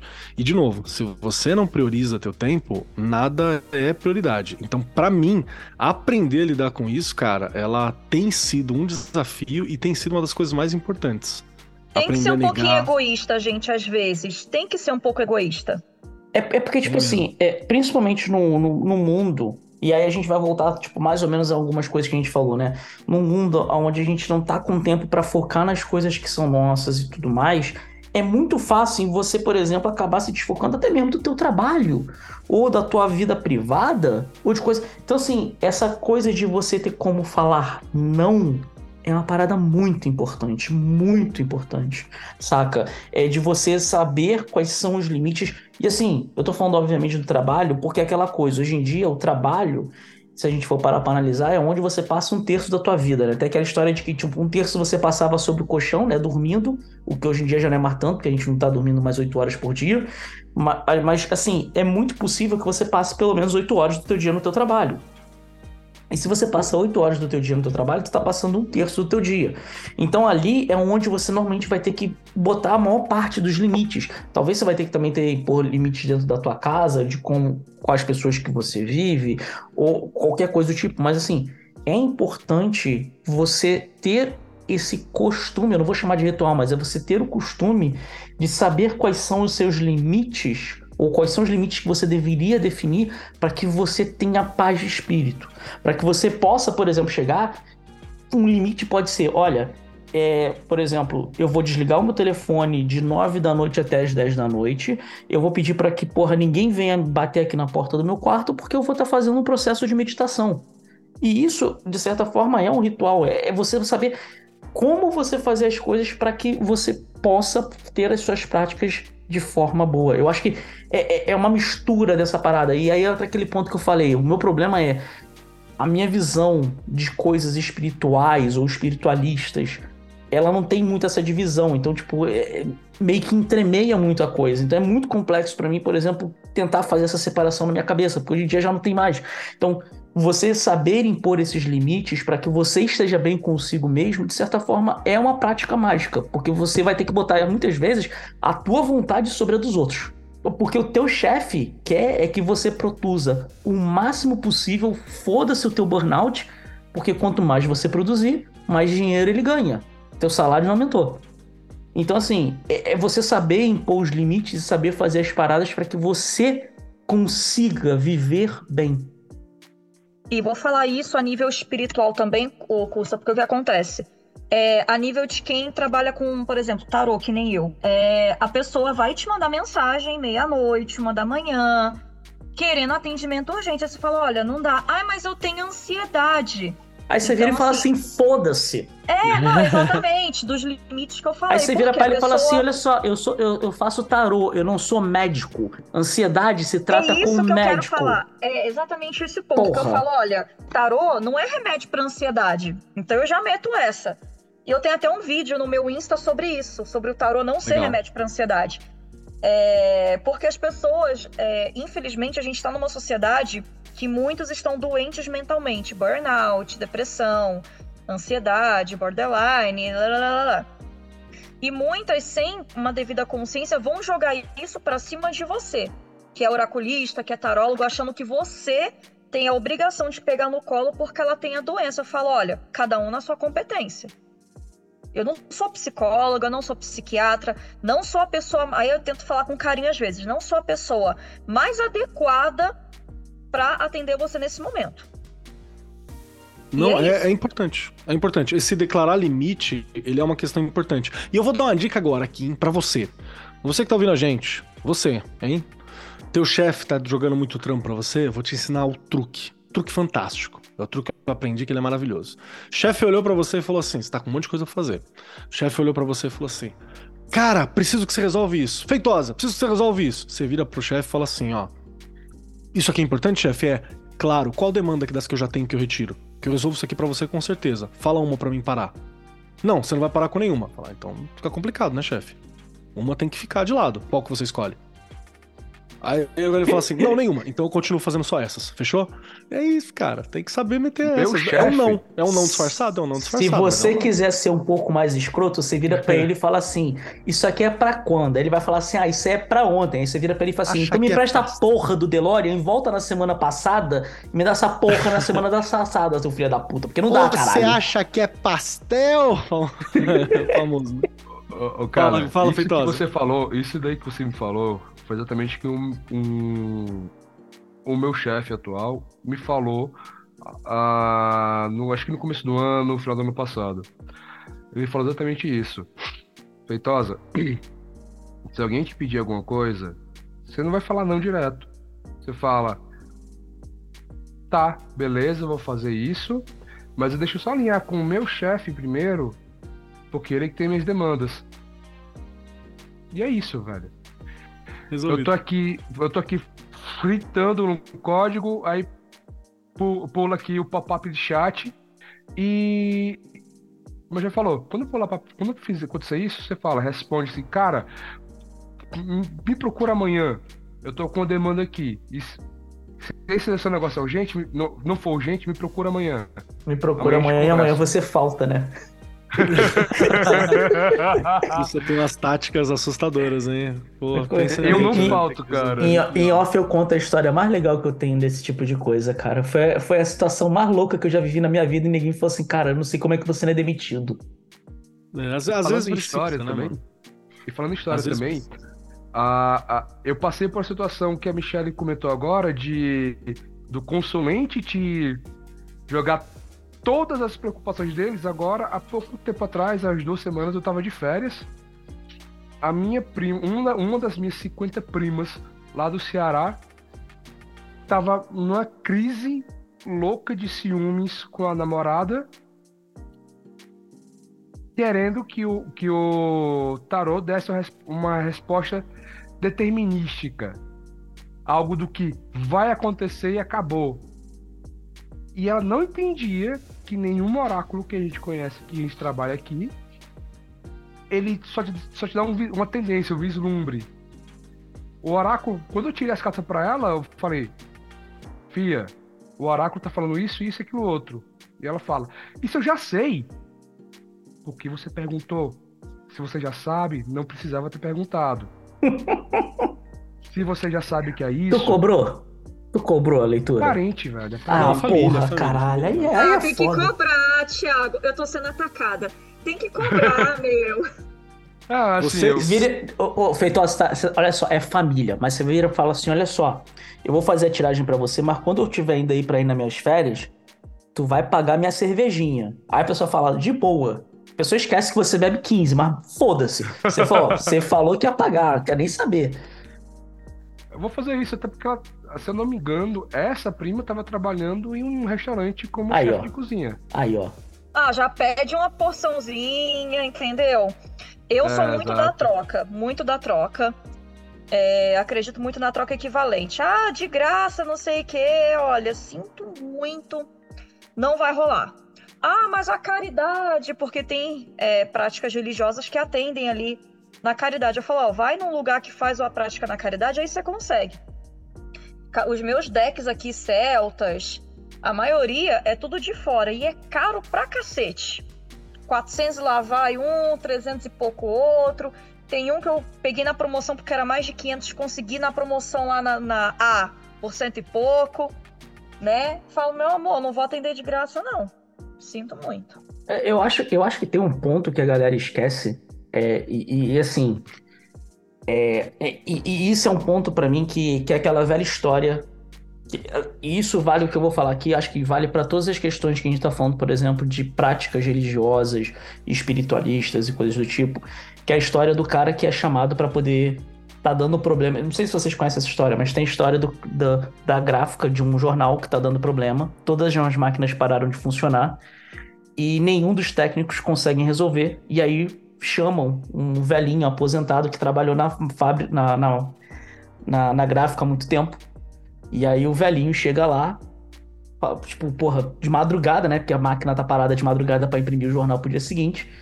E aí o cara vira e fala assim, só um instante. Ele vai, para numa das máquinas, bota o ouvido assim na máquina, escuta, escuta, tira uma chave de fenda do bolso, vai num parafuso específico, aperta o parafuso, escuta de novo, a máquina volta a funcionar, a gráfica toda faz a coisa. E aí chega a porra da nota fiscal pro cara pagar, né? E aí tá falando lá que custava 10 mil reais. Aí o cara, como assim 10 mil reais pra você apertar um parafuso? Aí o cara, não, desculpa, o senhor tem razão tá errado isso. Aí ele vai, pega a nota, rasga e faz uma nova. E aí quando ele entrega para ele, tá lá, 10 mil. Um real para apertar o parafuso, 9.999 por saber qual parafuso apertar. Então assim, quando você tá pagando um oraculista, você não tá pagando ali por aqueles 10, 15 minutos, uma hora, duas horas, três horas que você está fazendo a consulta com ele.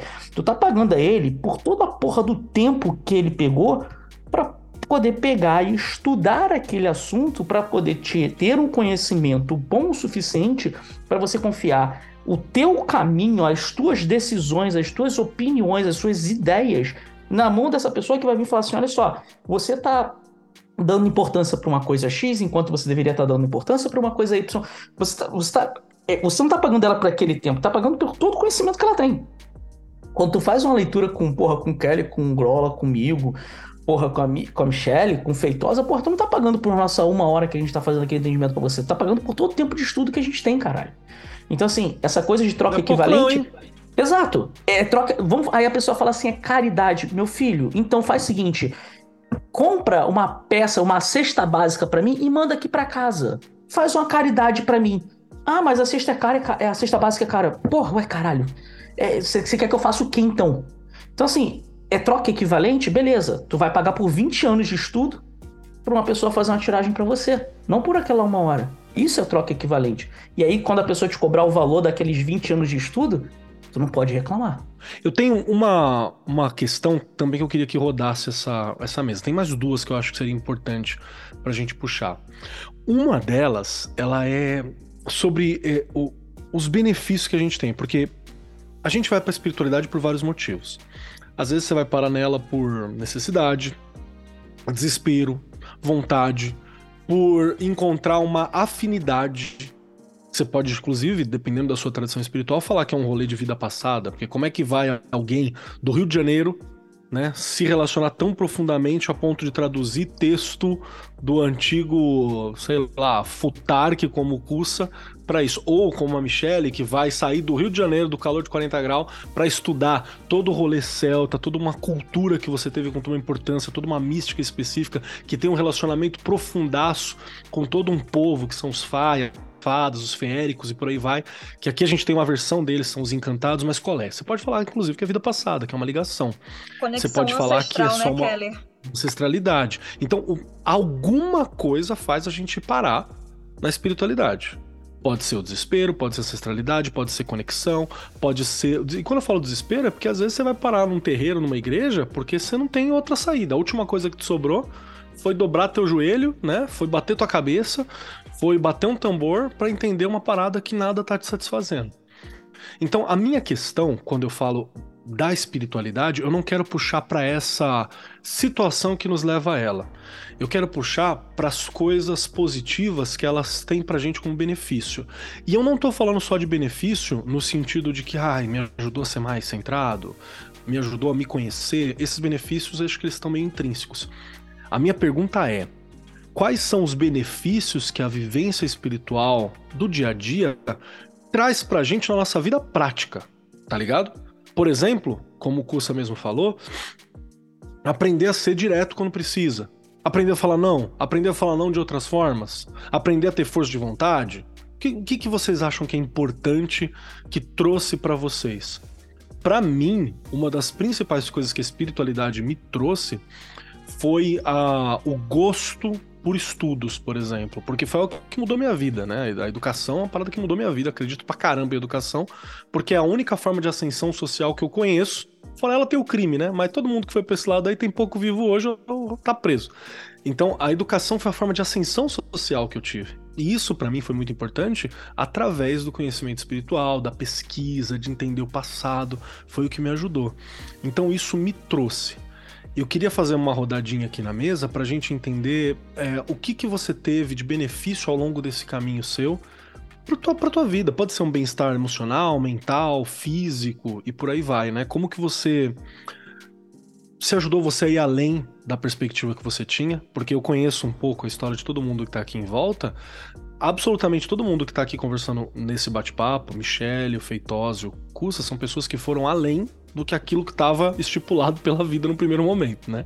O primeiro momento era ficar num local, numa determinada cidade, num determinado estilo de vida, numa determinada forma, e todo mundo, uma determinada classe social, e todo mundo que tá aqui conseguiu quebrar alguma, alguma dessas perspectivas já escritas.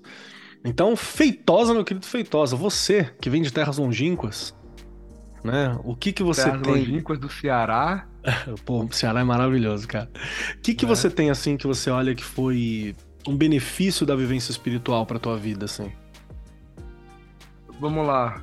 É, Eu me descobri que eu não sou ateu. Mas eu não tenho religião. Né? É uma É. descoberta profunda, é difícil, hein? Cara, foram. Foi um puta de um trabalho, não só espiritual, mas também com terapia. Ah, eu tinha um pouco do meu, do meu background, de, vamos lá, de infância. Minha mãe super católica. É, obrigava a gente a ir à igreja todo domingo de manhã.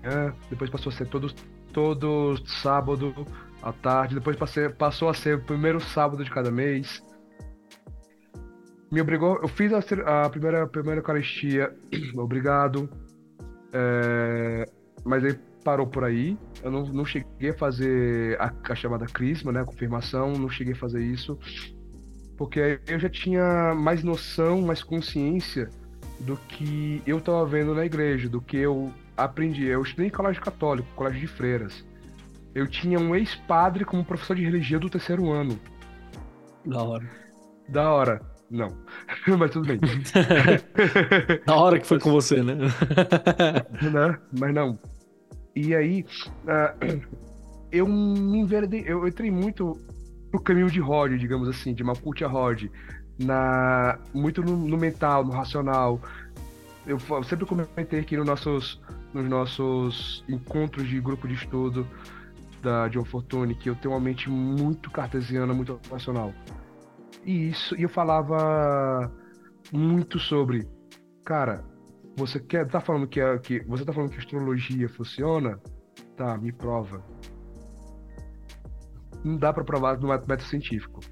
Hoje eu sei que tá tudo bem com isso. A ciência vai até um ponto, daqui para frente eu eu conscientemente escolhi outra coisa. Tá entendendo? E agora eu tô me redescobrindo como uma pessoa que tem uma espiritualidade forte, inclusive. E porém ainda não tenho religião. E talvez eu não tenha porque eu talvez estar numa numa instituição humana, numa instituição religiosa gerida por humanos que são falhos, por mais que eles falam, que falem que tem uma inspiração divina, eu duvido, Uh, eu ainda eu, eu acho que estar nessa, nessa, nessa, nessa igreja, digamos assim, não é a minha, porque eu vou bater de frente com a autoridade. Infelizmente, eu tenho essa de. Mas peraí, isso aqui não tá fazendo sentido, não. Não tem, não tem lógica fazendo sentido isso. O porquê sim não funciona comigo. O tarô funciona porque eu, primeiro porque eu fiz o curso do Groller do Keller. Olha o jabá aqui para vocês. Obrigado, obrigado. Segundo, porque, porque a maneira que vocês colocaram é o tarô é uma ferramenta narrativa e você consegue cautar histórias a partir dele. E de vez em quando você puta, olha, olha o futuro e funciona. Tá entendendo?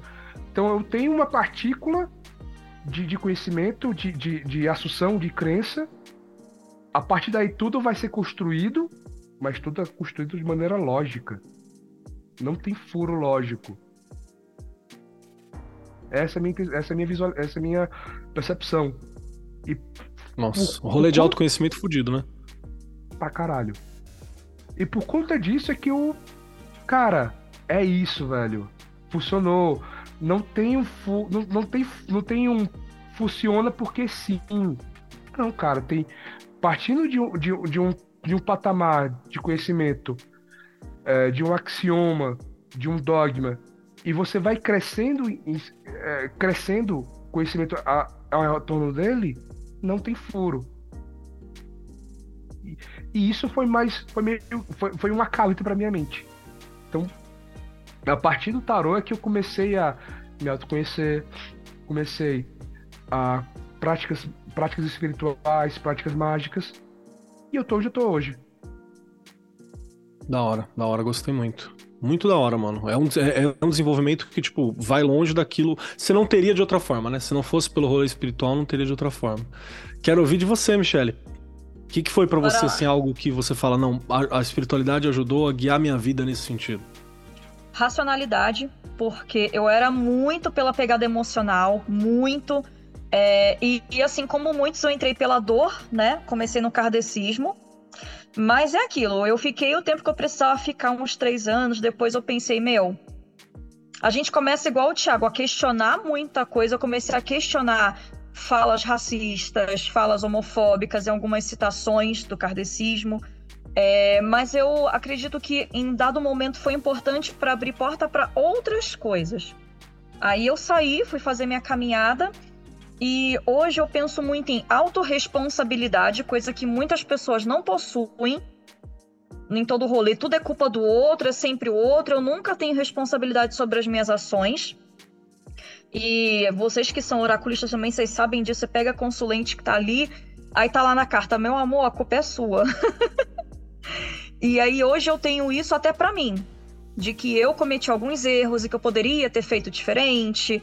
Eu acho que isso é muito válido para a gente olhar no espelho e ver é, nossas qualidades e defeitos. E hoje eu sou bem mais racional, questiono mais, até porque se a gente for muito gratiluz, a gente acredita em tudo que as pessoas falam. Aí na espiritualidade você vai ver muita baboseira também. Muita gente que é, ah, eu sou muito gratiluz não sei o que, desconfia. Né? Então eu, quando eu faço as minhas gravações, por exemplo, se eu tiver que dar um tapão na mesa, eu vou dar. Se eu tiver que falar alguma coisa, eu vou falar. Porque eu acho que tem que ter autenticidade. Então eu aprendi a impor limites, a dizer não. Porque eu priorizava muito os outros, eu nunca me colocava em prioridade. Eu sofri muito por causa disso. Passei, assim, é, necessidades extremas por priorizar outras pessoas e quando eu aprendi a me colocar em primeiro lugar, a minha vida começou a melhorar, a ser muito mais próspera, assim, todos os sentidos, todos. Nossa, da hora. É mais um rolê de, de, de, maturidade também, né? E que veio através dessa. de compreender essas regras, né? E, e eu acho que tem muito do rolê do, Vou falar um pouquinho do cristianismo assim por cima, mas é porque o cristianismo tem muito dessa abdicação que às vezes os paganismos ou os rolês mais esotéricos não vai ter tanto. Né? E isso por isso que a gente fala que ajuda a priorizar a si próprio muitas vezes, né? Não é nem do ponto de vista do egoísmo, é do ponto de vista de se dar valor, né? Acho que é mais nesse, nesse sentido. Tô, tô falando bobeira, Michelle? Faz sentido para você essa. Faz sentido, faz sentido. Muito bom. É bom que a gente vai complementando os pontos, né? Bem legal. Perfeito. E para você, Cussa, o que, que te salvou assim? Você falou, porra, isso aqui me ensinou e foi muito bom. Aí que tá. Eu não consigo olhar com essa diferença. É, é, isso talvez seja um problema meu, no sentido daquela parada que eu falei de não conseguir fazer a diferenciação, saca? Tipo, eu acho que, como talvez a maior parte das pessoas, eu entrei nesse rolê pela dor, saca? E, e basicamente para mim, cara, não tem muito uma, uma divisão, saca? Eu acho que olhar. Eu vou dizer o seguinte, a, como eu não tenho essa visão, eu vou dizer que, tipo, cara, essa vivência espiritual me mostrou que, cara, o mais importante é viver. Não importa se você tá com problema, não importa se você tá triste um dia, se você tá feliz no outro, não importa, velho. Tipo assim, é, é, levanta a cabeça e vai, né? É, assim, o, o meu irmão, ele falava uma parada, velho. E para quem não sabe, meu irmão, ele foi assassinado quando eu tinha 14 anos. E meu irmão, ele falava uma parada que, cara, é, é muito bizonho. E assim, quando ele tava vivo, eu nunca tinha parado pra pensar no que ele falava. Porque meu irmão falava assim, ah, velho, você tem que viver cada dia como se fosse o último. Um dia tu vai acertar. Saca? E, e realmente, tipo, um dia tu vai acertar. E aí, depois que ele morreu, o meu avô, que também tempos depois veio a falecer, ele virou para mim e falou uma parada que, que, tipo, mudou a minha perspectiva. Porque assim, a gente tem aquela coisa que todo dia quando você acorda, você fala assim, ah, eu tenho mais um dia para viver. Né? Deus me deu mais um dia para viver. Não, seu filho da puta, tu tá vendo a parada pela forma errada. Porque não importa se tu vai morrer daqui a uma semana, se tu vai morrer daqui a um mês, se tu vai morrer daqui a 30 anos. A cada dia que tu acorda, tu tá mais próximo do dia da tua morte. É um a menos, né? É um a menos. É um a menos. Então, assim, para mim, talvez o que essa pegada espiritual, e aí, obviamente, essa minha pegada espiritual, ela vai muito pela perspectiva da vivência que eu tenho, dessa coisa mais, mais porrada, mais nórdica, que a gente não sabe se vai sobreviver o próximo inverno, que era o que eles tinham. E é o seguinte, velho, eu tenho que fazer cada dia valer a pena. E assim, obviamente que isso acaba descambando às vezes para outro lado, que é aquela coisa do tipo, eu tenho que ser produtivo, eu tenho que fazer as coisas, eu tenho que fazer todas os mil, as mil coisas, e aí eu não consigo focar nelas, e aí volta para todos aqueles outros problemas que a gente estava falando lá no início. Mas essa visão espiritual do tipo do, me, do menos um foi uma parada que foi muito importante para mim para olhar como eu ia viver cada dia. Sabe? E, e isso é uma parada que, tipo, levo até hoje. Da hora, da hora. Gostei. Temos aqui Feitosa citando Iron Maiden no chat. Vocês que não acompanham não saberão. É para tá você que não é apoiador, não vai saber. Mas se você é apoiador você da sabe. gente no catarse.me barra né? Você, além de fazer parte do nosso grupo no Telegram, que tem um monte de zoeira, coisa, estudo e um monte de loucura que acontece por lá, você também participa da gravação ao vivo, quer dizer, você pelo menos assiste a gravação ao vivo e pode saber de todas essas loucuras que acontecem no nosso chat enquanto a gente está fazendo essas loucuras aqui. Sim, é verdade. Para constar, assim, eu acho que uma outra coisa, uma última coisa, assim, que eu acho que seria legal falar é que a espiritualidade também me trouxe umas pessoas que estão numa vibe parecida. Michele, Feitosa, o Cursa sabem também. Você que tá ouvindo a gente pode saber como é difícil você achar alguém que vai olhar para você e vai falar assim: que pessoa bacana com quem eu posso aprender. E não, olha esse maluco, vamos orar por ele, vamos expulsar o capeta. Então é muito legal também a gente trombar no meio do caminho uma galera que tá com essa cabeça, que você possa ter uma troca, né? Que aceita a ideia diferente. Porque, mano, a gente tá em quatro pessoas aqui, as quatro cosmos visões são completamente diferentes completamente diferentes. A forma de, de representar a espiritualidade, a forma de entender. Mas a gente valoriza muito as conexões em comum que a gente tem. Então, questão do oráculo que a gente tem, a questão de valorizar né, a nossa vivência, isso é uma coisa muito bacana e faz parte da espiritualidade que nós temos. Eu acho que para um programa diferente, que é um programa mais opinativo, a gente fez um programa bem bacana e muito intimista. Gostei muito desse papo. Cussa, o que, que você achou? Cara, eu acho que é, é, ele é muito interessante e assim, eu acho que no fim das contas a gente acabou ampliando um pouco, porque nossa ideia era falar sobre como a tecnologia acaba afetando, mas a gente foi muito mais além do que só isso e, e, e é um, um papo que realmente muda, assim, é, é, é uma perspectiva diferente. A gente não tá querendo aqui cagar regra, a gente não tá dizendo que o que a gente tá falando é certo. O que a gente tá falando é trazendo opiniões, sabe, de pessoas que, porra, a gente tem um, uma consideração, que a gente respeita as opiniões, a gente tá trazendo aqui e a gente quer também saber a tua opinião. Então, tipo, você que tá ouvindo esse episódio sobre todo esse papo que a gente falou, porra, comente aqui no, no, no episódio, sabe? Mande mensagem, mande cartinha pra gente, saca? faça as paradas, mas assim, é importante a gente olhar e entender como é que, e, voltando pro assunto, que a gente vai fazer tudo isso de forma tecnológica, né? Então, assim, você vê que é o que eu falei, tipo, a tecnologia, ela é uma parada muito foda. Tanto é que você, só por causa da tecnologia, essa porra desse episódio tá sendo gravado, vai ser editado, vai chegar até você e você vai poder dar feedback. Então, assim, não é que tecnologia seja algo ruim. É só a gente saber utilizar. Na verdade, é aquela coisa, né? Qualquer coisa pode ser ruim. Uma TV pode ser ruim. Se eu pegar ela e tacar na cabeça de alguém, é uma arma. Um martelo na cabeça de alguém é uma arma. Um copo quebrado na garganta de alguém é uma arma. Então, assim. Específico, hein? Tá tudo bem? é porque o copo tava aqui. Ah, então, assim, tá. qualquer coisa ela pode ser utilizada para o bem ou para o mal. É muito de como a gente usa essas ferramentas. E eu acho que essa é talvez assim o ponto que eu queria deixar para todo mundo que está ouvindo a gente, que é qualquer ferramenta pode trazer um benefício para você se você souber utilizar, seja essa ferramenta tecnológica ou não. E Perfeito. no caso da tua espiritualidade, é só você saber utilizar o que o acervo de opções que você tem à tua frente da forma que melhor te ajude. Volto a repetir, não tô querendo cagar regra. Não tô dizendo que você tem que assistir vídeo no YouTube, que você tem que fazer isso, A, B ou C. Não, você tem que fazer aquilo que te ajuda. E pode ser totalmente diferente do que a gente está falando aqui. E talvez o grande problema seja você descobrir qual é esse processo. Mas isso aí talvez seja parte do, da jornada. E muitas vezes a jornada é mais importante do que o destino final. Exatamente, exatamente. Muito bom. Que bonitos palavras do curso, né? Curso, porra, o Viking Poeta, caralho. Muito bom.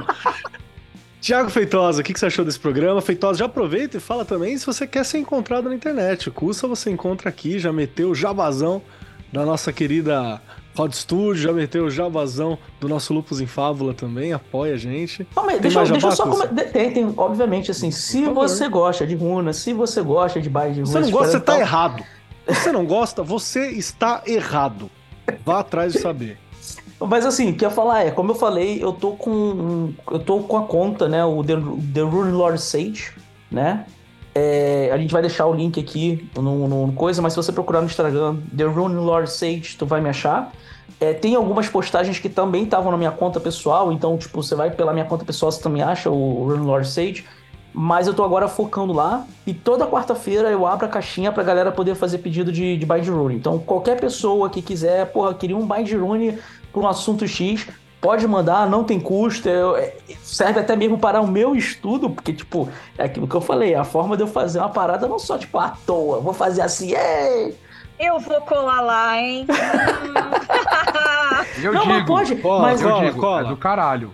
O- o- o- os binds que o Kusa faz são fodas e eu já falei pra ele que eu quero fazer adesivo desses binds. Ah, tá, que susto, eu jurei, eu tava, caralho, quando você começou, eu quero fazer, eu- caralho, eu já tava falando assim, não, não vai fazer tatu não, não vai fazer tatu.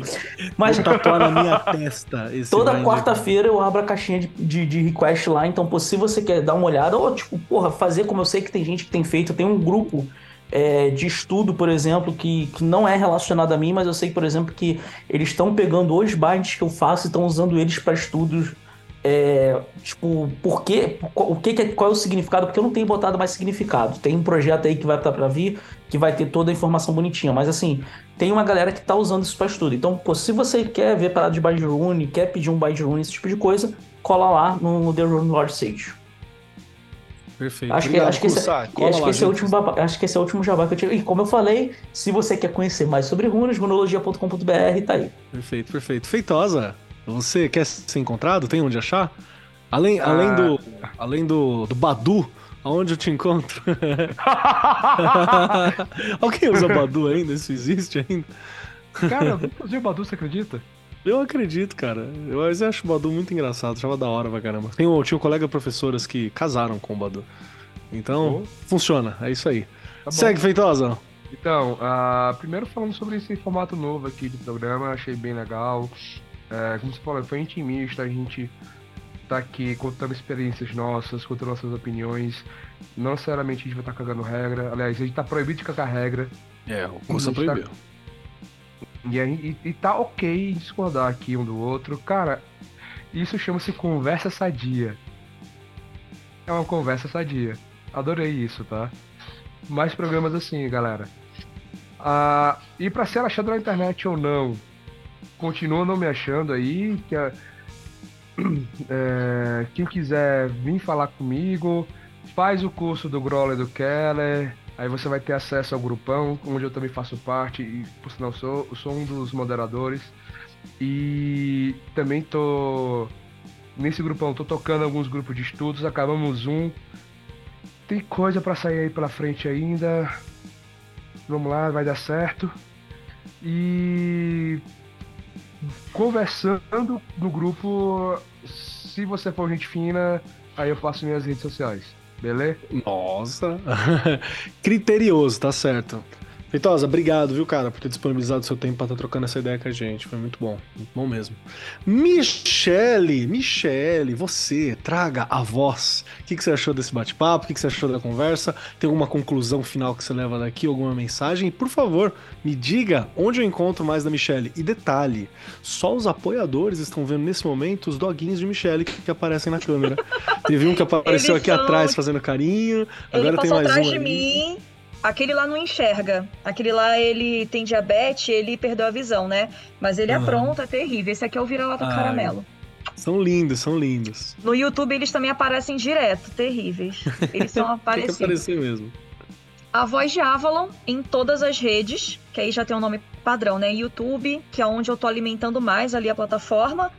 Né, eu faço vídeos semanais ali é, voltado para signo, né? Então eu uso o Ogan, então eu tô colocando mais o Ogan ali para jogo, né? Porque ele é pouco conhecido. Complemento com tarô, uso oráculos celtas, às vezes alguma coisa nórdica aí, né? Aí o curso já vai lá. Mas eu ainda tô aprendendo. A questão nórdica tô bem engatinhando.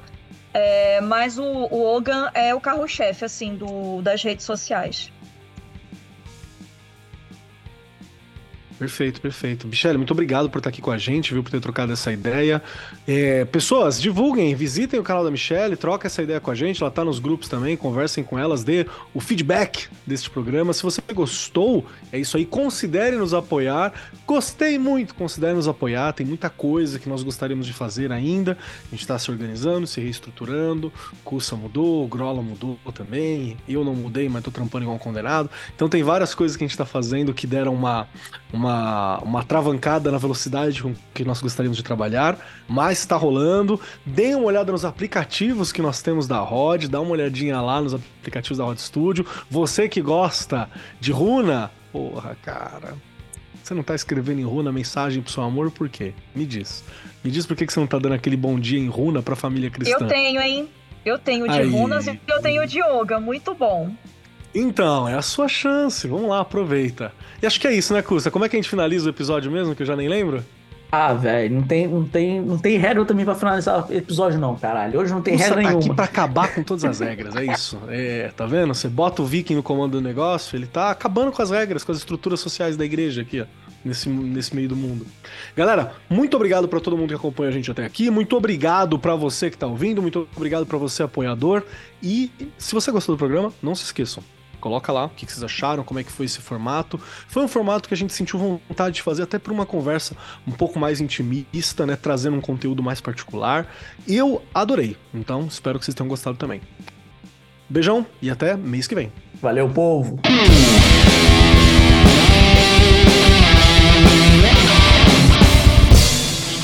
Você acabou de ouvir Pele de Cordeiro, o podcast do canal Lupus em Fábula. Apresentação: Kussamitri, Marcos Keller e Rodrigo Grola. Edição: Norton Bell. Um programa da Rod Studios. Todas as opiniões e comentários feitos pelos convidados do programa são de inteira responsabilidade dos mesmos.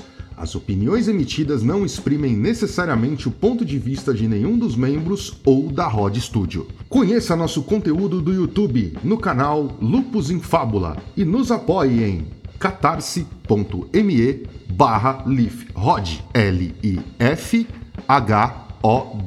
Siga-nos em nossas redes sociais. Lupus em Fábula no Facebook e arroba lifhod, L-I-F-H-O-D, no Instagram e no Twitter.